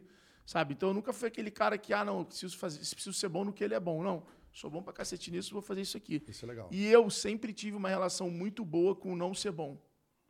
Uhum. Com, sabe? Tipo assim, porra, eu não sou o melhor do FIFA, mas, cara, vou jogar, vou me divertir, vou dar risada, É. vou fazer o meu melhor. Hora eu ganho, hora não, e, cara, vida que segue. no Então, meio eu nunca deixei meio, de fazer também, porque eu não sou bom, mas sempre busquei um diferencial competitivo. Então, pô, no FIFA, por exemplo, um exemplo Aham. bobão, mas, cara, no FIFA eu vou jogar com um cara bom, é retranca e tentar fazer aquele golzinho de cruzamento. Foda-se. Então eu sempre fui competitivo. Ah, mas cara, meu irmão, Joga vou na área. bola, vou quebrar teu melhor jogador, vou pra cima. Então foi assim. Eu acho que essa foi a característica que nessa fase da vida fez muita diferença. Mas o que eu acho que a galera me reconhece muito é pela empatia, pela capacidade de conectividade, de conexão, de pessoa, de ideia, de porra, de sempre gerar valor e criar um ecossistema ao redor. Então hoje eu acho que o, o- profissional Alfredo, a, a marca é, que eu venho me tornando, é esse ecossistema que se tornou ao redor de mim. Então, cara, o cara que foi o primeiro meu fornecedor, olha isso que louco, o cara que foi o meu primeiro fornecedor de totem Uhum. Para meu stand no primeiro evento da minha vida, que é a Feira do Empreendedor do Rio de Janeiro. Uhum. Porra, me mandou uma mensagem essa semana falando, pô, que do Caramba. caralho, vi teu corte com, com o JJ no podcast, foi muito maneiro, pô, muito legal ver onde você chegou. Cara, porra, pro cara que me empre... Como é que o cara ia lembrar de mim, entendeu? Ou seja, na época eu fiz alguma diferença na vida dele. Senão ele não ia lembrar de mim, não É tinha porque verdade. ele falar, puta, aquele moleque, vou mandar uma mensagem pra ele. Não existia. E eu Passou recebo muito essas... tempo, né? E Passou eu muito recebo pra caramba essas mensagens, entendeu? Então, Uhum. pô, até hoje, tem gente que foi meu funcionário lá na Stec, que sai da Vetex e fala, porra, ó, foi irado e tal. Então eu fui deixando. E, e, e, o Alfredo profissional, ele é muito, muito espelho do que meu pai foi. Ele Irado. é uma versão atual do meu pai. Então, assim, cara, sou muito grato pela minha mãe. Não entendi até ficar mais velho o que meu pai fazia, já chorei muito no banheiro, já falei, porra, meu pai não me ama, ele ajuda todo mundo e não me ajuda, meu pai sempre dificulta. Já tive muito isso de questionar o jeito do meu pai, de não concordar e tal, mas olhando para o profissional e, e, vendo exatamente as coisas, as ideias que eu tenho, o como eu lido nos problemas, o como. Cara, eu sou como é que é? Cuspido e escarrado. Ctrl-C, Ctrl uma versão né? do meu Todos pai. nós, né? Você também, né? Com certeza. Eu sou influenciado pelo meu pai pra caralho, é, velho. Sou de formas diferentes, é. né? Meu pai, ele realmente é foi vida... um intraempreendedor. Ali, é. né? E acho que a minha mãe, ela, ela, ela conseguiu fazer o outro lado fundamental para eu ter inteligência emocional. Uhum, então ela legal. conseguiu dar aquele. Então, pô, minha relação com a minha mãe é muito esclarecida, a gente é muito parceiro, muito amigo. Tal. Com meu pai também. Então. Uhum. É um e a disposição para você, ela tá ligada à motivação ou tá ligado à disciplina? Essa porra nego a gente falar que, né? Não existe uhum. motivação. Né? Tá ligada a você ter clareza do futuro. Se você não tiver clareza, do, do, se você não tiver um objetivo futuro maior, tem que ter o fim, Se você né? só olhar o teu objetivo é. do dia, uhum. vai dar merda. Porque você perdeu o horário para um negócio, se você não olhar, é tipo, puta, perdi o dia, cara, meu dia já não vale nada tal. Então é um pouco isso. Eu acho que é a sua capacidade de construção de futuro. Acho que essa é a grande motivação. É você entender que você está usando o presente para viabilizar um futuro maior. Que, uhum. pô, se não aconteceu hoje, se deu uma semana ruim, não está mudando o teu destino. Uhum. Ele só pode ter alterado um pouco a tua rota ou o tempo. Total. Mas aonde tu vai chegar, o mesmo é aquilo é parte do processo. Então, uhum. acho que eu sempre tive uma disciplina do esporte. Então, sempre fui disciplinado. É... Mas eu, eu entendo, sim, que é importante você saber forjar a sua motivação. A sua motivação não é o que o Joel J, não é o que o Alfredo, não é o que o Thales, não é o que vocês falam. A sua motivação é o que te motiva. Te motiva a poder andar com uma blusa da Gucci? Cara, vai lá, trabalha, ganha dinheiro, use uma blusa da Gucci. Uhum. Se você bota aquela blusa e aquilo te faz sentir bem, vai lá, irmão, vai para cima. Uhum. Não tem problema, não precisa cair na. A, isso pode ser ruim, mas eu sempre sou a favor de não cagar a regra. Uhum. A pessoa, ah, mas isso é super. Sabe aquela. aquela ah, se você olhar o Bill Gates, o hum. Steve Jobs, eles não têm roupa de marca. Foda-se, não motiva eles. Se é. te motiva a comprar a bolsa da Balenciaga e tal, você trabalhou para aquilo, vai lá. Vai, vai, porra. Porque eu lembro, na época que eu era moleque, eu botava um boné, eu me sentia mais bonito, meu irmão. O efeito dessa porra, porque eu não sei, mas eu lembro até hoje, quando eu botava um boné, eu me sentia diferente. Não é assim quando a gente se arruma bem? Uhum. Não é quando, pô, tu tem um negócio, uma mochila legal, uma roupa legal. Cara, então as pessoas têm que buscar o que motiva. Agora, se autoconhecer para você poder saber o que te motiva e, cara, evoluir, né? O que me motivava com 18 anos não pode ser o que me motiva agora. exato, exato. E aí, cara, essas decisões, elas não aparecem agora. Essas decisões normalmente vão aparecer daqui a 30, 50 anos. Uhum. É isso aí. E é como tudo, é como escovar o dente, é como se alimentar bem, é como não fumar, é como uma porrada de coisa. A merda não dá agora, a merda vai dar lá na frente. Uhum. Legal. Vamos, vamos chamar um emblema do dia, pô. Pô, o papo tá passando, o tempo tá passando rápido ah, aqui, não, cara. Tem, tem pô, bastante chão, tem chão tem várias aqui, coisas pra gente falar Nossos aqui. convidados são emblematizados aqui, a senha pra galera resgatar, vocês já sabem, né, galera? Entra lá, critiquepodcast.com.br, resgatar... Caramba, tá brabo aqui o desenho aqui, ó. Vocês fizeram você aqui, ó. ó. Não sou eu, não sou eu não, não é possível. É, sim, é o PH fez aqui. Qual que é a palavra, Bia? Pô, bora varejo. Tudo junto, né? Ou com espaço? Tudo junto. Não vão errar aí e resgatar. Lembrando, vocês têm 24 horas para resgatar o emblema aqui. Depois de 24 horas, aí é só tentando comprar no mercado secundário aí com um amiguinho ou amiguinha que resgatou dentro das 24 horas, né? Então, uhum. já sabe como é que funciona, né, galera? É, pô, vamos falar de varejo. De, a gente tá chegando um momento aqui do. Do Vamos falar de um assunto que você adora. Qual? Vendas. É, vendas, exatamente. Vendas. Eu, eu- Comprador. Eu, eu- eu adoro. Vamos lá, comprador. Eu ajudo É. os vendedores. Eu, eu já falei isso aqui. Se é aquele cara, aquele lead pra ligar no último dia do mês? Não, porque assim, na- na- nas empresas que eu trabalhei, normalmente não, não tinha esse ciclo. Eu não tava, eu não sou comprador da, da empresa. Eu trabalhei em empre- empresa de bem de consumo. Os vendedores estavam nesse ciclo. Os compradores deles Não, estavam. então, você é o bom comprador de te ligar no último dia do mês. É, não você vai dar moral pro vendedor e falar, pô, irmão, fala isso, tô precisando de uma vendinha pra aqui bater minha meta. Você fala, tá bom, tudo Mas bem. aqui eu não. Então, é, eu, eu não compro nesse ciclo. Eu não comprava nesse ciclo. Eu comprava, porra, coisas assim para projetos de cinco anos, coisas assim mais de, de outra perspectiva. Eu tava, ah, então, assim. Não, eu mas era, na física, na física. É, não. O cara da reserva te ligar no dia 30 ali, tu não compra camisinha, não? Uma camiseta? Cara, não, na física, puta, se o cara tiver um bom desconto, aí sim. Aí, tá. Aí sim. É o comprador de um verdade. evento. desenvolvi. Isso aí vai para um dia, gente. Eu conto um dia aqui no podcast uma, uma técnica para comprar carro popular. Porque na época que eu fui comprar meu primeiro carro, pô, só tinha grana para comprar um carro popular mesmo, assim. Aí eu, aí eu trabalhando com uma amiga na época da P&G, a gente desenvolveu. Mas isso fica para outro dia no podcast aqui. Ainda funciona, tá, galera? Mas tem isso a ver, ó. Eu, eu fui investigar as concessionárias, quando que fechava o dia lá. Mas é, vamos, vamos, vamos explorar o lado de vendas aqui, que é o seguinte. Tá chegando o segundo, segundo semestre, tem aquelas datas marco, acabamos de passar o Dia dos Pais, não é? Pô, eu vi bombando a cidade. Tava bombando a cidade. Eu nunca vi isso. Eu achava que. Eu, eu, eu me atrevo a dizer que talvez, por conta do ciclo, pós-pandemia e tudo mais, bombou um pouco mais que Dia das Mães, não sei. A gente vai ver, vai ter Black Friday, Natal. Você acha como que você vê, faz a tua leitura do e-commerce no Brasil? Tá sempre evoluindo ou tem uma galera derrapando aí no caminho aí? E-commerce no Brasil vem evoluindo, não é de agora, não é a pandemia. Você olha para um cenário de 10 anos atrás, o e-commerce do Brasil vai crescendo dois dígitos ao ano. É, hoje o profissional de e-commerce do Brasil é respeitado no mundo inteiro. Ele é um cara diferenciadíssimo por conta de pe- competitividade, de performance, porra, parcelamento, giro de estoque, logística complicada. O cara vai pro e-commerce em qualquer lugar do mundo, o cara dá aula. Então hoje, quando tu vai no mundo, a Vetex é global, né? Tá presente em 45 países. Cara, vários brasileiros estão liderando o digital das empresas no mundo. É muito maneiro. Isso é muito legal. A Vetex até tem um programa em Cambridge de certificação. É, cara, é super legal. É, e, e no Brasil, cara, eu acho que a gente vem amadurecendo muito, tá? Você dizia em muito. adoção de tecnologia mesmo. Cara, tudo, adoção de tecnologia, maior base de compradores digitalizados, maior base de carteira digital. é, a logística também vem, vem amadurecendo. Agora está passando por um momento um pouco mais né, complicado. Então você tem uma log aí passando por alguns momentos por causa da questão do mercado de capitais.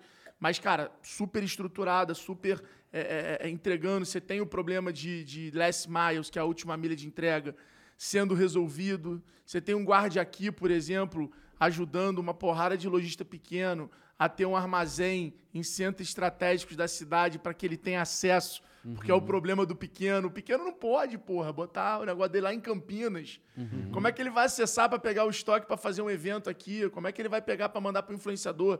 Então, pô, você tem um guarda aqui hoje que era uma empresa de net self-storage lá, é, pivotando para ajudar bastante o mercado de varejo, o mercado de e-commerce brasileiro. E não atende só cliente pequeno, atende cliente grande. Então, assim, cara, é muita coisa nova acontecendo, maneira. É, eu, eu, particularmente, acho que o mercado de digital commerce no Brasil vai crescer muito. Pandemia acelerou, já voltou uma curva de crescimento normal, mas ainda uma curva acima da média de outros mercados, sem sombra de dúvidas. E no, eh, na parte de plataforma, tem. eh, quando você fala de e-commerce, você vê as plataformas tipo Mercado Livre, eh, Magalu, eh, continuando dando o tom aí do mercado, ou você acha que tem novas tendências surgindo? Porque, tipo, Magalu não está passando por um momento bom, né? É o Mercado E- Livre, né? O e Mercado o Livre mercado- acho que é. dita tendência. Uhum. É, é uma empresa muito estruturada, vem investindo muito em educação, tem até o Meli Experience agora, que é um evento deles. É, cara, tem criado várias ferramentas para os vendedores do Mercado Livre é, venderem mais, né?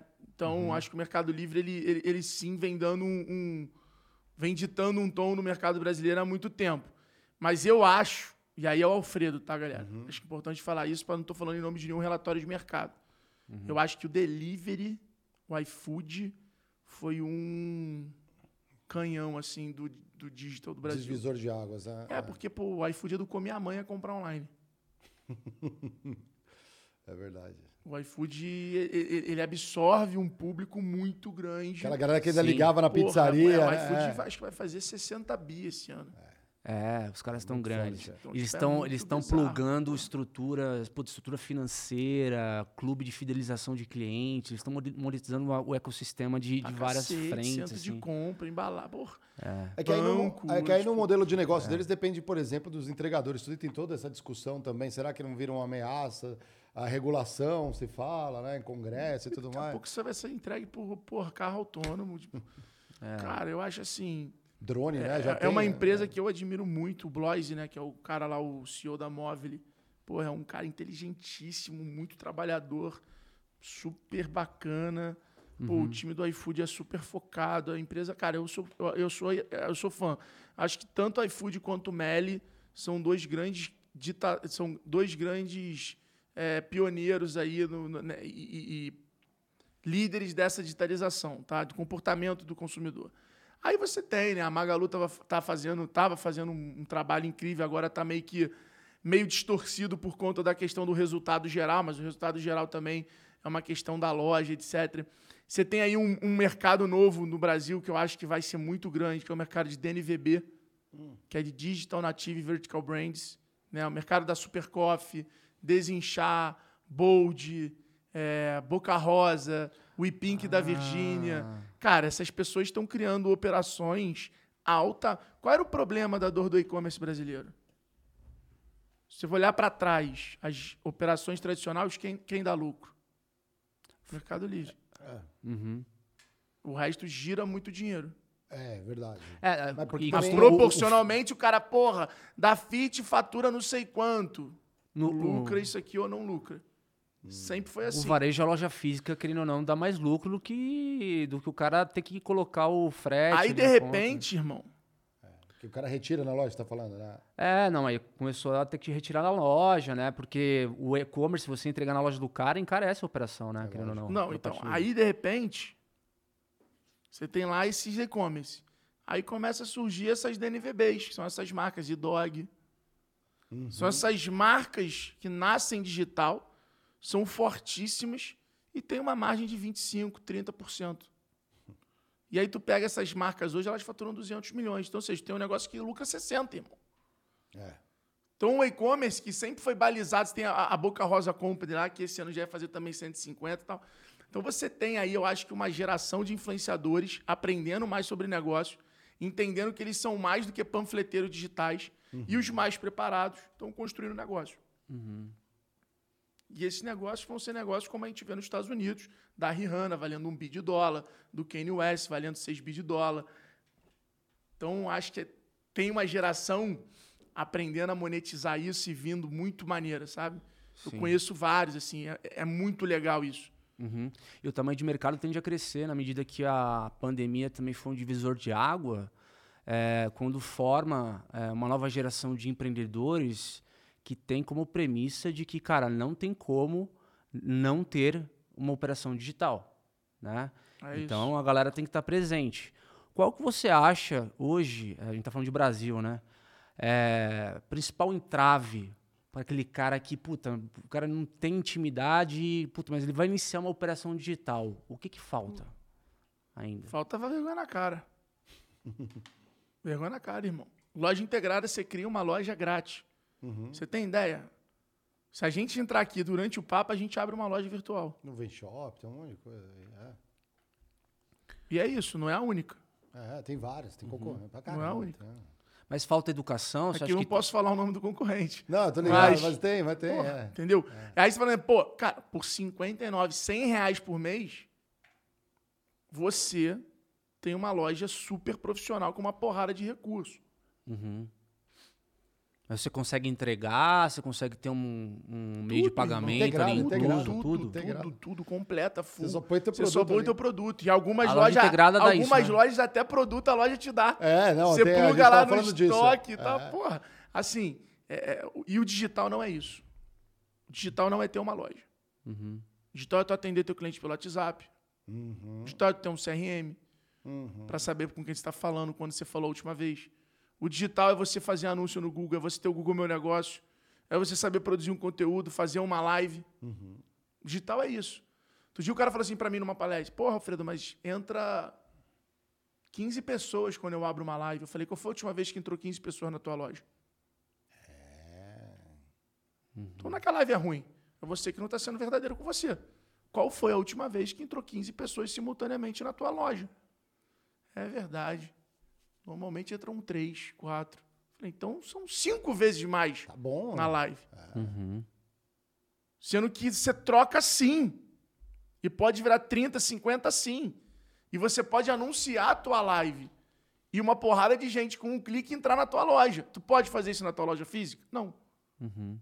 Você tem que anunciar convidando o cara para ir, vendo pro cara ser impactado. pra- Então acho que no final o que falta ainda, e não falta não, tá?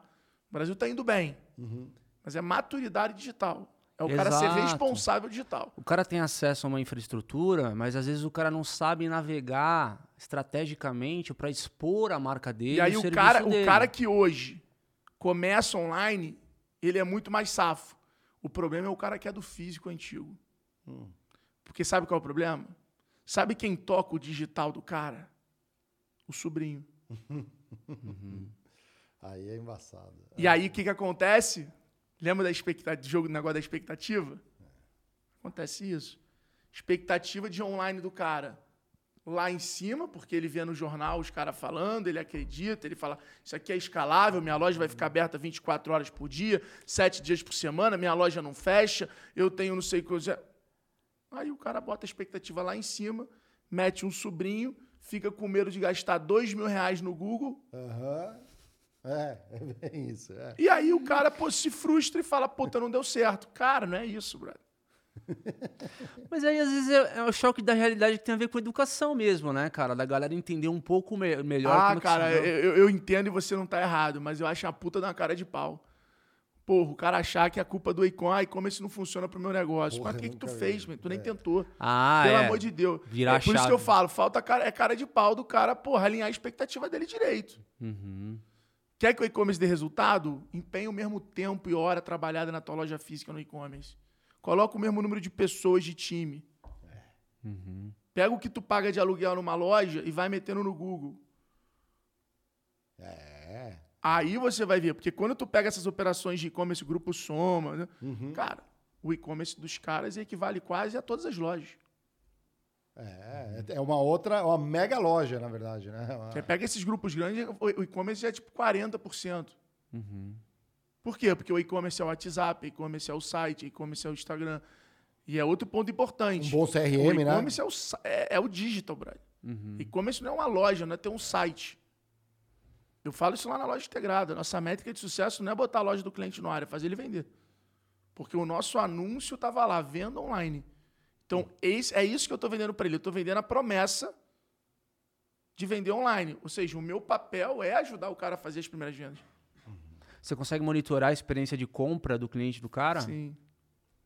É, com métrica, com tudo? tudo, cara. E a gente, pô, hoje em dia produz muito conteúdo, tem muita ajuda, é, temos um time de CS muito grande, temos separamos lá por grupos de cohortes de cliente, né, de tamanho, de tier, do cara que vem. Por quê? Porque a discussão é completamente diferente. Pô.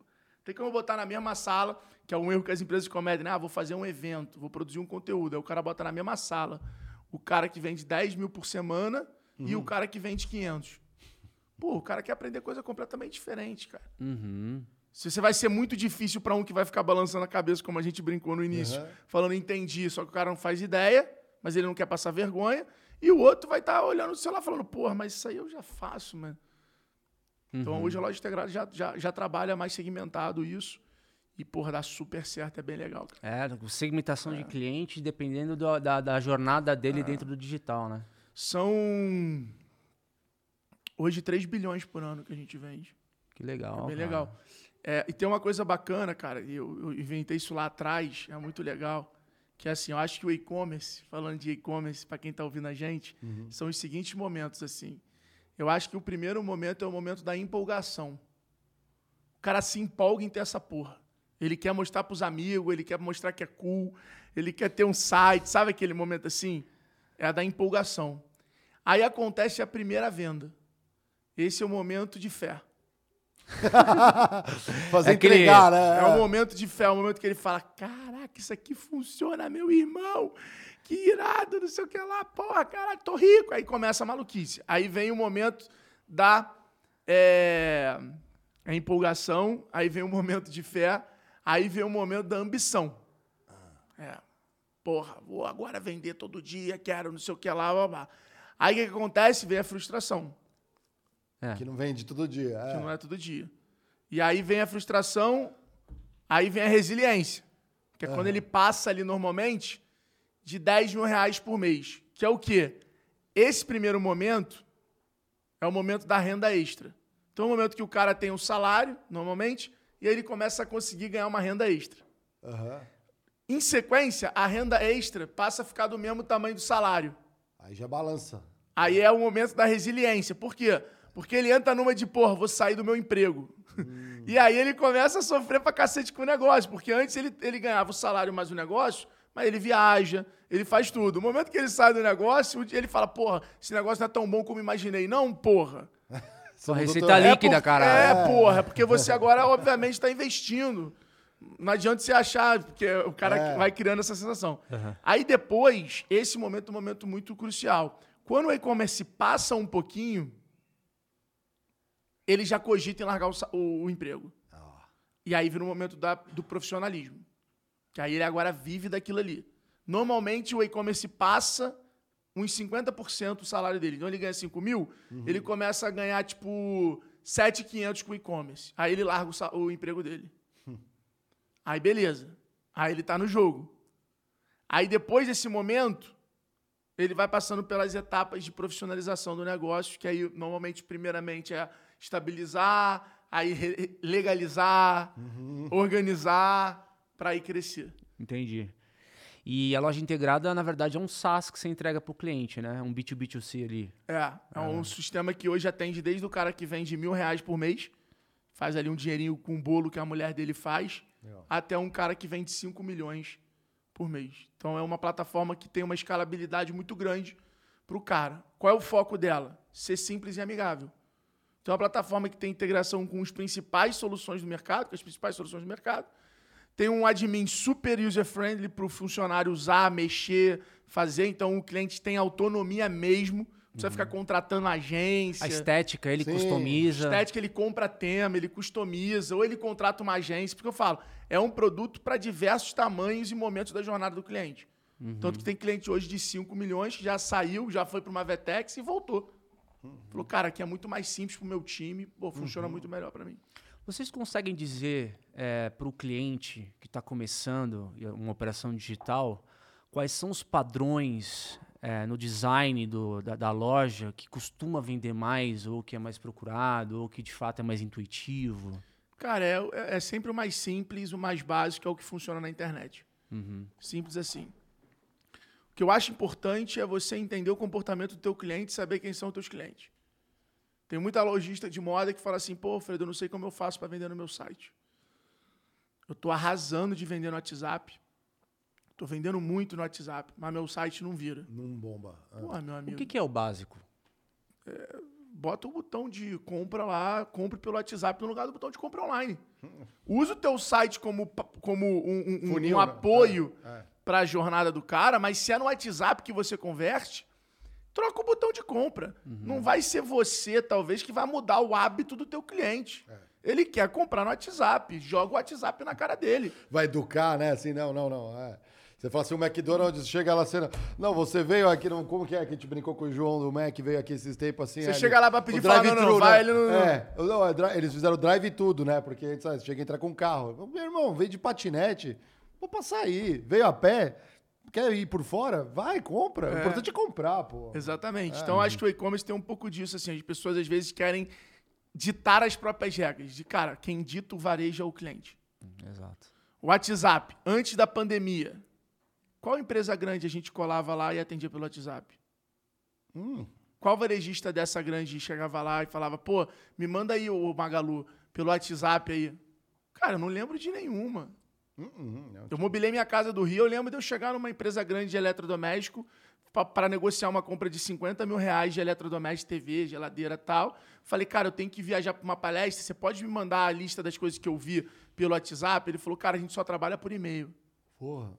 Falei, puta, mano, mas não tem como mandar pelo WhatsApp? Ele falou, pô, WhatsApp não. Ctrl C, Ctrl V no, no WhatsApp, pô. Aí o gerente ouviu e falou assim: não, pô, pega o meu pessoal. Olha como era amador. Chega numa empresa hoje e fala de WhatsApp pra tu ver. É a primeira coisa que o cara te pergunta. Ele não te pergunta, oi, tudo bem, como é que você tá? Ele pergunta, oi, tudo bem, qual é o teu WhatsApp? o WhatsApp virou protagonista de venda em qualquer segmento. Para vender placa de energia solar, para vender software, para vender tudo.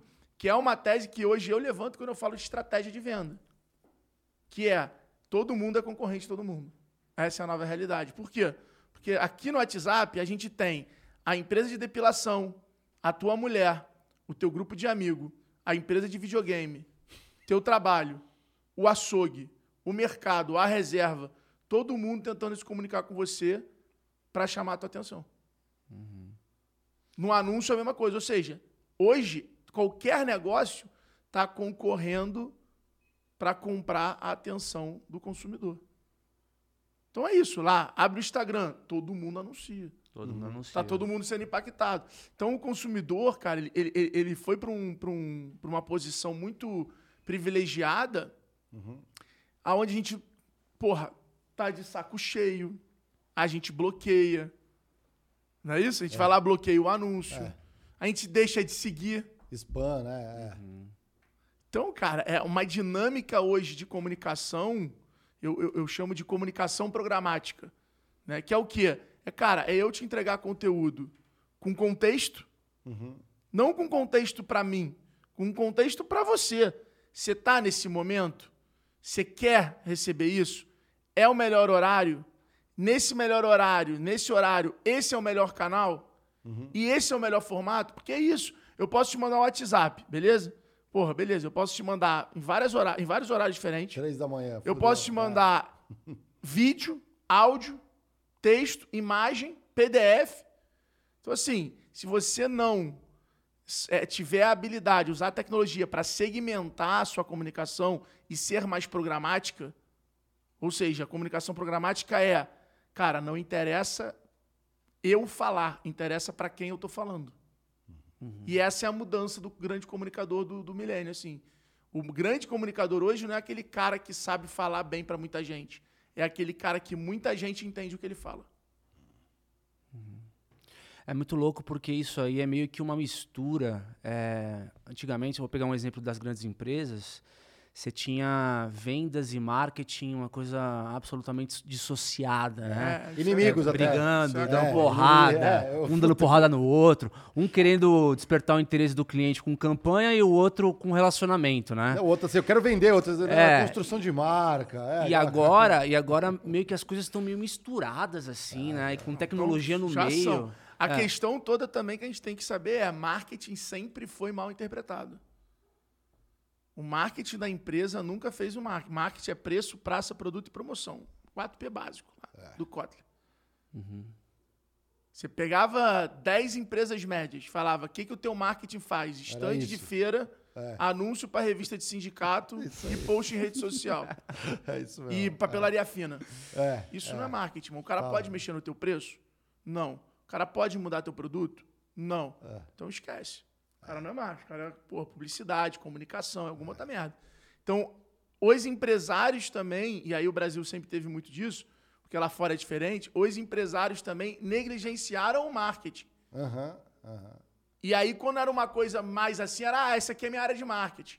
marketing e vendas sempre foram as duas posições mais indicadas por mães. A mãe quer ajudar o filho a arrumar um emprego. Pode botar ele até de vendedor.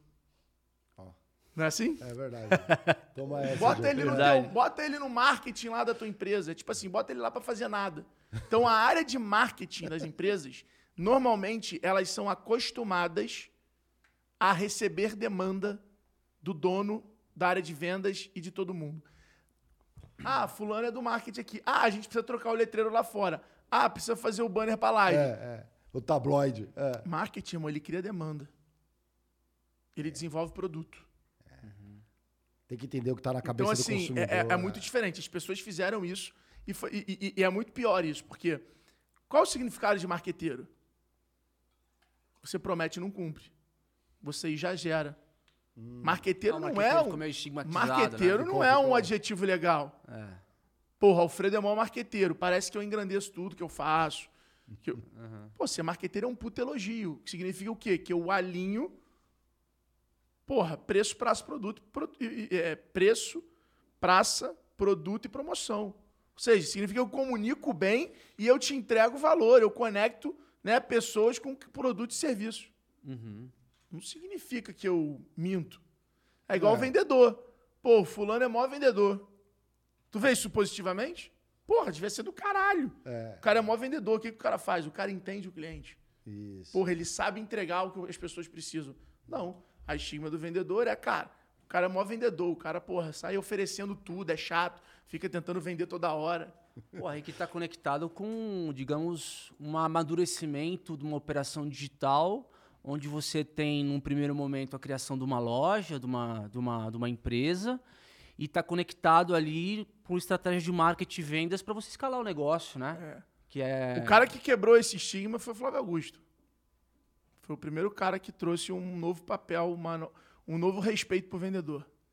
Porque ele sempre falou que era vendedor, sempre se posicionou como e trouxe isso e conseguiu mudar. E depois veio o Rony, Uhum. veio o, o Thiago Côncia, veio eu, e aí foi vendo uma galera trazendo esse, orgu- esse orgulho para ser vendedor. Tanto que eu falo em todo evento, cara. Fala, quem tá assistindo aí a gente, pô, se tu é vendedor, cara, tem orgulho de ser vendedor. E eu acho que o cara hoje que lidera esse movimento é o Adib, Ó. da CIMED. Uhum. Que hoje ele fala, CEO e vendedor da CIMED. Tem um puto orgulho de levantar essa bandeira, de falar, sou vendedor mesmo, vendo todo dia, saio de casa com meta, tal, não sei o que lá. É, Que legal. eu concordo, cara. lá no todo mundo tinha, todo mundo é vendedor. Sim, Independentemente tem a página função. do livro que é isso, né? Ah, Todos é, somos vendedores. Então, exato. Até o comprador é vendedor? Lógico. Lógico. É, porque tá vendendo a estratégia... Não, às é. vezes, às vezes Tá comprando tua atenção. Ou- é, também Ah. tem. É, exatamente. Mas É, às tá vezes. comprando, né? É. Não, mas quantas vezes chegava um cara com uma ideia boa, às vezes, mas não estava pronta para a empresa? Isso é, isso é muito comum. Eu, eu, brinca, eu apelidei de o vendedor da caneta vermelha. Ele chega, eu tenho uma caneta vermelha. E olha, é muito boa, ela escreve de cima para baixo, de baixo, ela não- nunca para de escrever e tudo mais. Tá, mas aquela empresa todo mundo usa, sei lá, caneta preta, cara. Eu não vou conseguir. Você consegue fazer uma. Ah, consigo. Então, sabe, esse negócio de explorar. Mas é um, é um exemplo muito pequeno, mas às vezes vinha soluções complexas e tudo mais. E eu olhava e falava, cara, isso aqui é legal para o negócio. E você tem que desenvolver isso. Então, eu pegava aquela ideia, do jeito que ela vinha, não ia dar. Eu tinha que pegar aquilo, dar um- uma trabalhada para poder vender internamente dentro da empresa. Porque aí meu, o meu saving ou, Ah, tá ou o crescimento da empresa é, dependia de eu vender dentro do projeto. Falar Uhum. assim, galera, ó, dá uma olhada nisso aqui, isso aqui é legal, isso aqui vai fazer a diferença lá na frente e tudo mais. Então você tem que ajudar o cara a vender dentro, ó, vai por aqui, vai Eu por falo uma ali. frase que a galera pira, assim, eu ouvi do Rodrigo Cartaz, que é o fundador da Simpla, sabe? Aham. De, de tiqueteria. Venda é simples, cara. Alinhamento de interesse e gestão de expectativa. E o vendedor, ele é o cara que controla Uhum. isso. Eu posso te falar mais? É, você trouxe o negócio do CEO e vendedor, né? Eu acho que o vendedor, ele, na postura correta, ele, ele é além de ele ser a voz do cliente dentro da empresa, ele gira a roda. Quando eu falo que, eu que gira a roda, é o seguinte, por exemplo, eu trabalho em, eu trabalho em banco, né? Um ban- banco nichado lá da IBM. Cara, dependendo do deal que eu trago para dentro de casa, eu vou começar com a tesouraria, com crédito, com, é, com jurídico, com administração, a parte operacional, Como, etc. como diz Bruninho Van Henk, né? A única profissão do mundo é vendedor. É, exa- exatamente. Então, assim, as pessoas, elas acabam olhando para você e falam, cara, qual que é o próximo passo? E aí, você vai, vai vender? Qual que é a previsão e tal? E o chefe em cima perguntando, para quando que sai? Né? Então, eu tendo a acreditar na tese de que um CEO que é vendedor, cara, é um cara muito mais sintonizado com o negócio e com o que o cliente quer na ponta, mano. É, Assim. isso, isso é um fato, mas eu acho que o CEO ele va- vai ao longo do negócio, tendo vários perfis ali que são fundamentais e importantes. Eu acho que a empresa, ela, ou a pessoa tem essa habilidade de se moldando, ou a pessoa, a, o, o, empreendedor, ele tem que ter essa maturidade de entender que existem perfis de CEO para os diferentes momentos de negócio.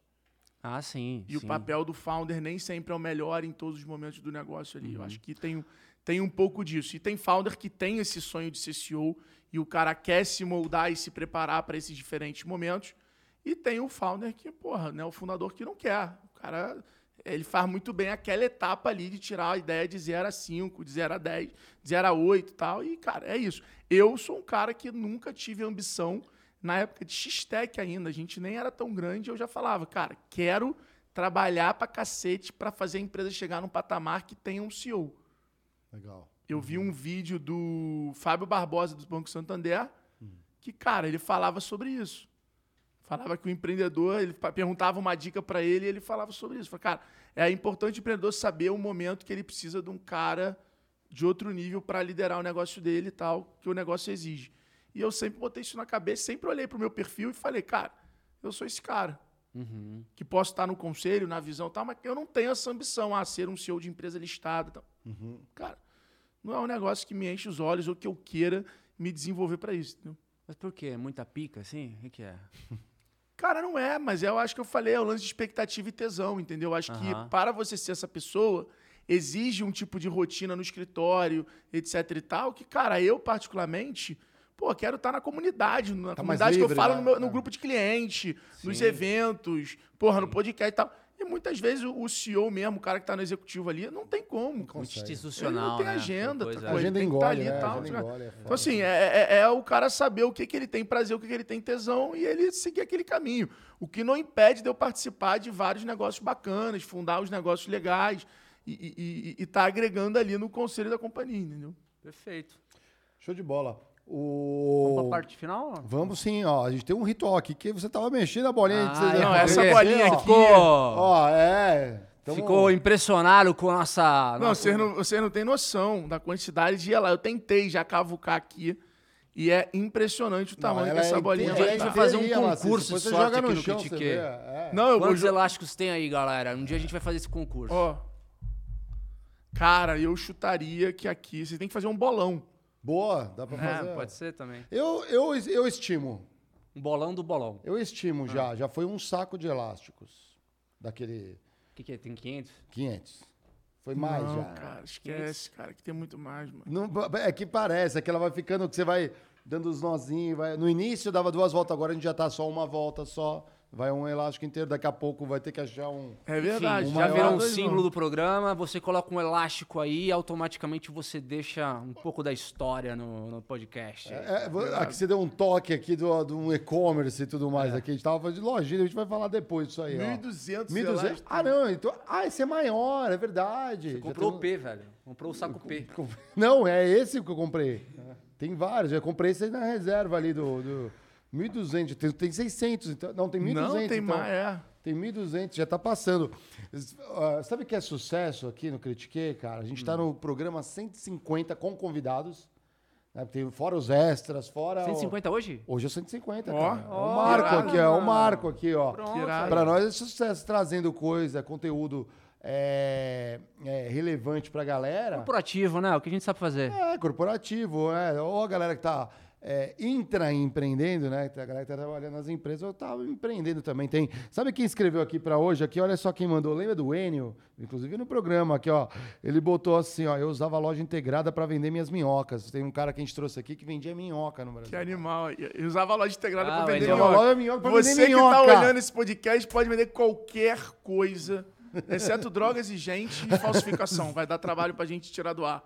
Fora esses três, qualquer coisa vem da loja gráfica. Esse episódio foi foda mesmo, cara. Ele é um abraço, cara. Show Pô, de bola. E ele, ele, também, olha só a, a, cabeça dele. Ele tava também criando conteúdo pra galera produzir e vender minhoca. Eu falei, pô, mas não é. Você tá ensinando. Não vai canibalizar aquele negócio? Ele falou, cara, a minha participação de mercado, se for muito bom, é, vai ser essa, dois. Mas essa é a mentalidade da multiplicação. Esse é o caminho, entendeu? Porque. É, e isso transforma. E outra, nada ensina mais do que você ensinar.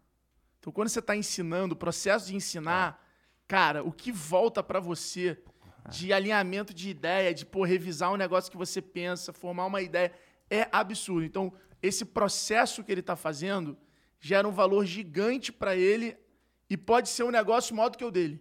Uhum. É por isso que a gente fala aqui que a gente tem o maior prazer de dar mentoria para nossa comunidade, porque, cara, eu aprendo tanto ou mais É do que eles, cara. Tanto ou mais do que eles. Mas. Você sabe que tem uns paradigmas aí, né? É. Eu, eu- eu concordo em gênero e grau. Numa época que eu dava treinamento de negociação, tanto nas empresas quanto fora, eh, a galera me perguntava: nossa, às vezes você dá aí, é, tá, tá o vice-presidente, tá não sei quem, você deve aprender muito, porque você, você aprende, né? Eu falei, cara, sabe com que eu aprendi pra caramba? Com o grupo de trainee ali, com os estagiários. Porque parece assim, ah, mas eles não têm a vivência e tal, eles vão vir com. Cara, eles vinham às vezes com as coisas fáceis, porque eles estavam acompanhando, acabou de sair da faculdade, vem com outra cabeça, eu falo, cara, isso aqui é legal, hein? Vou Mas eu, botar aqui eu- no eu negócio. falei isso na pandemia, sabia? Na pandemia tava, tava é, muita live, né? Aham. E aí eu via muito essa parada de, ah, pô, tem que aprender com o bilionário, aprender quem já, quem já chegou lá. Você tem que aprender com quem te ensina, porra. Você tem que olhar pra quem é aquele professor do colégio que você lembra que você gostava. Não tinha? Tinha um É, cara que você não conseguia prestar atenção porque era chato. tinha um cara que você ficava vidrado. Tinha um cara que você morria de rir e acabava fazendo tudo. Você tem que entender o como você aprende pra escolher os mentores ou professores que você consegue ficar focado, que você aprende, que você gosta, que você Sim. quer ouvir. É isso, cara. Eu, por exemplo, tenho um professor de boxe, tá até mandando mensagem aqui, eu treino hoje, eu treino. Porra, que eu aprendo pra cacete, cara. Não é ah, porque eu tenho que aprender com um, um cara que já chegou onde eu quero chegar. Não. Isso é óbvio, tem que se conectar, se cercar de pessoas que você consiga aprender, etc e tal, né? Ser, ser, ser um marburro da mesa, aquela coisa toda. Mas, cara, você tem que aprender com quem te ensina. E o meu professor de boxe, ele me ensina pra cacete. Não interessa quanto é a hora dele, quanto ele ganha. Ele, como ser humano, me ensina a ter motivação, a ter disciplina. Ele vai lá me dar aula meia-noite, brother. Fala assim, porra, meu irmão, caralho, o cara tá aqui meia-noite me dando aula. Fala, pô, esse cara é muito focado. Como é que eu vou ter, como é que eu vou contar historinha pra fazer um negócio sábado ou pra gravar um podcast segunda de noite? É foda, velho. Porra, não vou, meu irmão. O cara me mostra no dia a dia, ele fala, tô no gás, tô na... Então eu acho que é um pouco disso, assim. Acho que as pessoas às vezes botam muito no pedestal, ah, quero aprender com um bilionário. Aí fica lá ouvindo o cara falar. E não te serve, né? É, e não faz porra nenhuma, entendeu? É o cara que assiste a live do Primo Rico 5 da manhã, volta a dormir às 7. Sim. É verdade. é. e gasta metade do salário dele na primeira balada do mês. E aí o cara quer assistir o Primo Rico. Não, Não vai ficar rico. adianta. Não vai ficar Não vai rico. mudar nada. Não, eu vi que a maioria da galera que assiste nem tem grana pra investir. Não tem. É. É estatístico, não tem.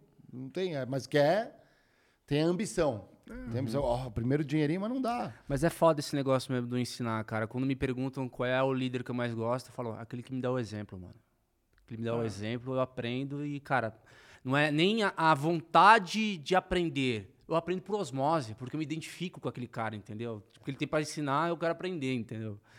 Então, mas vamos lá pro ping-pong? Vai, faz o ping-pong que eu tenho uns presentes pra entregar aqui também. Tendo Opa, pra parte final, é fazer um ping-pong aqui, é, que a gente sempre faz no Critiquei com os nossos convidados, ô Alfredo.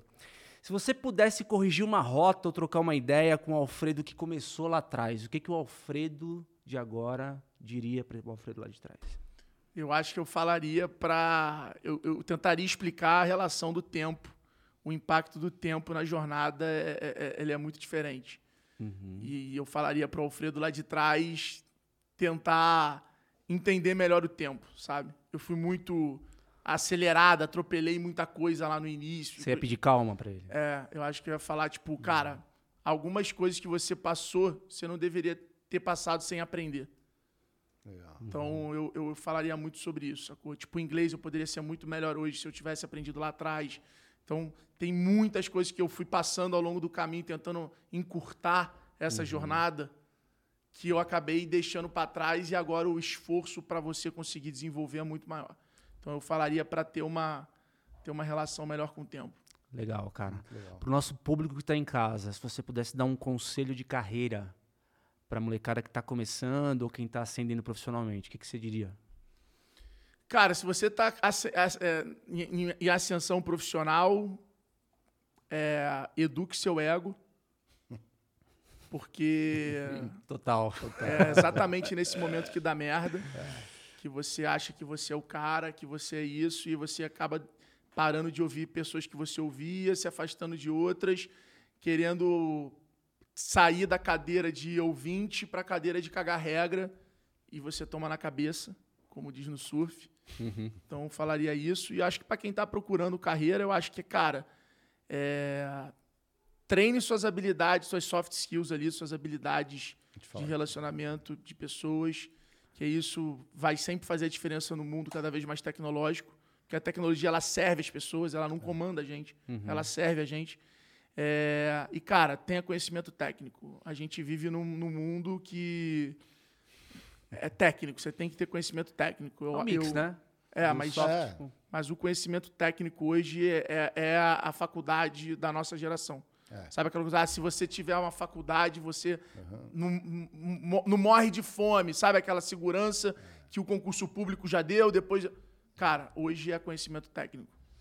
Eu fui, eu, eu fui num churrasco Dia dos Pais, né? E tava essa discussão na mesa aqui, ó. A, uma sobrinha tava... A mãe dela falando assim, não, tem que terminar a faculdade. Eu falei, não, não tem mais. Tem que, tem que saber alguma coisa que vai ser útil. Porque às vezes a faculdade. É, eu acho que são duas coisas. Eu acho que a faculdade. Eu acho importante a faculdade. É, a faculdade, ela, vivência, faculdade ela te ensina a relacionamento, Isso. hierarquia. É, as soft skills, a faculdade te ensina no recreio, né? na relação com o professor. Então são coisas que você vai usar. A disciplina, de puta, é. tem que terminar isso é chato. Caralho, no trabalho você vai ter que terminar um milhão de coisas chatas. Uhum. Você vai ter que fazer um quilo de coisas chatas.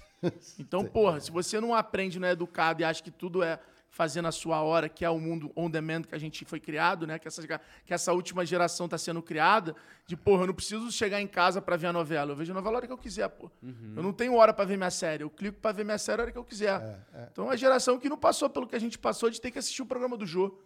Uhum. Exatamente. E quanta gente aprendeu no programa porra, do Jô? pra caramba. É. Você queria ver o programa do Jô? Às vezes não. não, a tua mãe tava Mas lá, você tava acordado, você tava insônia, você falava, puta, vou ter que assistir esse cara. E era do caralho, uns convidados bons, é, tu aprendia pra cacete. Essa geração não, porque ela chega lá e fica clicando on demand, aí fala, puta, eu só vou ver comédia. Plau. Aí o cara se entope de comédia, acha engraçadaço, tá alimentando o prazer dele, mas não tá usando aquele momento ali para alguma coisa. Então, acho que. Não, isso se conseguir escolher alguma coisa, porque às vezes você se perde no sortimento ali. Você, quando você vai ver meia hora tentando escolher o filme e não escolheu nada, aí já passou o tempo, aí não dá mais. Mas acho que essa, essa, é, essa é uma coisa. É, é uma, a gente vive uma geração e uma época muito técnica.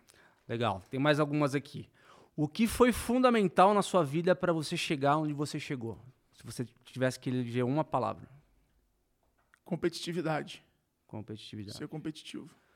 O Alfredo veio nesse universo para. Acho que. energizar as pessoas. Legal. Qual é a palavra mais importante para você nesse século? Descentralização. Disse, boa. É, legal. E por fim, pro Alfredo, o que, que é o trabalho? Acho que o trabalho pro Alfredo é se divertir. É... Muito obrigado, cara. Porra, é, show de bola. Deixa eu entregar aqui, ó. Deixa eu entregar um. Obrigado pela tua presença aí. Junto, um ó, esse aqui é um hidromel aqui, Felipe Mídia. Olha aí, porra. É, bebida dos vikings, hein, ó. Isso aí você põe aí, um, uma geladinha aí, ela é show de bola essa bebida. Ó, aí, ó. bonita. É. Vai pro meu bar essa aqui. Boa, essa é a Hidromel, bebida oficial. bebida de, bebida de macho mesmo. Não, a mulherada toma, Porra, é cara. Como se fosse um vinhão de mel, destilado do mel é, mesmo. É, o bagulho é louco. Isso aqui eu não bebo, né? Então, pra mim, essa bebida aqui é uma... uma ah, é? Não sabia. Um copinho desse, eu já tô aqui loucaço. Não, mas então vai. Bom, eu vou é, no japonês, tomo três, cai pro saque, já tô, porra, levantando. E vamos pra festa. Ele, Pô, o dia dos pais, já dá pro pai já. Não, mas não dá pra beber se não tiver onde beber, né? Então vou levar a, canequinha aqui do Critique, canequinha vintage. Porra, aí sim, hein? É, uma vai pra você, pô. Aí, pô, com é, embalagem e tudo. Lógico, pô. Senão não tem como. Quem quer te achar nas mídias, cara? Se você quiser deixar aí, como é que Cara, meu Instagram é Alfredo Soares, tudo junto. Posto conteúdo lá diariamente de mentoria, de reunião, de empreendedorismo, vendas né, em e-commerce. É... E, cara, acho que fica a recomendação. Galera que quer se desenvolver, quer acelerar o crescimento profissional, ou é empreendedor e quer acelerar o negócio, conhece lá o G4 Educação, sem compromissos, que eu tenho certeza que já vai ter conteúdo pra caramba na rede social, é... entregando valor. E, cara, quem quiser aproveitar lá no link da minha bio ou no link do G4, tá rolando um curso gratuito de liderança que a gente está entregando Legal. é, para os empreendedores que a gente pôde contar com a Dib, com a Sandra, com vários empreendedores. Então, é uma campanha que a gente está fazendo para apoiar o desenvolvimento de líderes no Brasil. Muito bom. Fantástico. Agradeço de verdade. Pô, papo altíssimo nisso. Espero que Depois você em tudo, né? casa, Depois Pô, descobrir tudo. tudo. Aqui a galera... É, tá convidado a voltar também quando quiser, portas Pô, um abertas. do prazer, irmão. que a gente vai trazer na Foi quarta-feira. animal, galera. foi muito maneiro. É, curtiu? Curtiu? Muito, muito, Não, você ainda muito, vai conhecer muito. aqui a casa, Boa. a gente vai fazer um tour com você Muito aqui, que essa casa mesmo. aqui, ó, é Carpas Garden. Carpas A- Garden. apelidamos de Carpas Garden. Malhão, fala da nossa agenda. Pô, quarta-feira, Pierre Schurman. Pô, Pierre Porra, Schurman, Pierre, galera. gente boníssima. É, cara. já trombamos ali no pra Bossa. caralho de Venture Capital aqui. puta, Cara, é um cara inteligente, cheio de história. B2B. Tava com ele agora no Vale do Silício lá. Ah, é? É, bem maneiro. Massa, cara. Pierre- Vocês fizeram agora esse ano? Agora, esse ano, agora. Legal, Ah, cara. tava em Nova York com ele no evento no Brasil Tech, depois a gente se encontrou no Vale, no Silicon Valley lá. Massa. Cara, maneiro. Vai, galera, pode botar na agenda aí que vai valer a pena. Irado. É, eu encontrei com ele no, no, no Bossa Summit lá, entrevistamos ele rapidinho ali, né? Porque a gente fez uma cobertura. Mas bater um papo mais longo vai ser interessante aqui no podcast. Se você está ouvindo pelas plataformas de áudio, eu sei que tem, a gente tem aquele efeito calda, que tem muita gente que está assistindo, vai, vai indo pro trabalho, vai ouvindo, né? Pega no dia seguinte. Você tá, deixa depois uma abelhinha ali no chat, né? E mandando salves gerais aqui pra galera. Sabe o que eu percebi? Sabe quem tá hoje aqui, além do Enio, né? Que já foi entrevistado aqui? O Matuto Programador. É... Ô, grande João Gabriel, É, velho. Um tava aquele- abraço, mano. Ele falou Pô, assim: aprenda a aprender, Feynman. É, aquilo Esse que... cara é um programador, deu um- uma puta aula aqui pra, pra falar da vida dele de, de dev, né, cara? E até hoje, João, a galera assiste, mano. Nosso efeito cauda, se tem um episódio que dá esse efeito cauda no Critique, é o teu episódio, velho. Então, um dos mais vistos aí também. Salve aqui também pro Gordão da Bovespa. Ele mandou assim: ó, sou lojista, nasci online e fui do zero a um faturamento de mais 3 mil por mês. Uma coisa que notei é que quase nenhum lojista se preocupa com ads, coloca a mão na agência e esquecem. É isso aí. É... E é um puta resultado, tá? O resultado que ele tá, o, estágio que ele tá, é um puta resultado. Puta resultado aqui também. O Alan Pessoa de Albuquerque, aqui, esse aqui é advogado, eu já conheço aqui, ó, falou show, bate-papo mesmo. É, Salim, Aventador, tá aqui causando no nosso chat aqui sempre, aqui Álvaro Mendonça é, tá aqui também. Pô, uma galera aqui entrou aqui, salve para vocês, as abelhinhas né, tradicionais aqui, a Gislaine Moreira, Rafael Jefferson, é, ABC Fernanda, ABC compareceu aqui também. Senti Sempre. falta da Amarelândia. A Amarelândia hoje não veio, vai ter que ouvir amanhã. Marilândia Aí deve estar põe fazendo um- algum. Alguma caricatura do gravura Simpsons. né, é, exatamente aí. Já sabemos quem são a galera. Obrigado vocês também e até quarta-feira. Valeu, show de bola, hein? Tamo junto. Valeu, Curtiu, velho. hein? Um abraço, Valeu. galera. Até quarta. Pedrão, Solta a vinheta.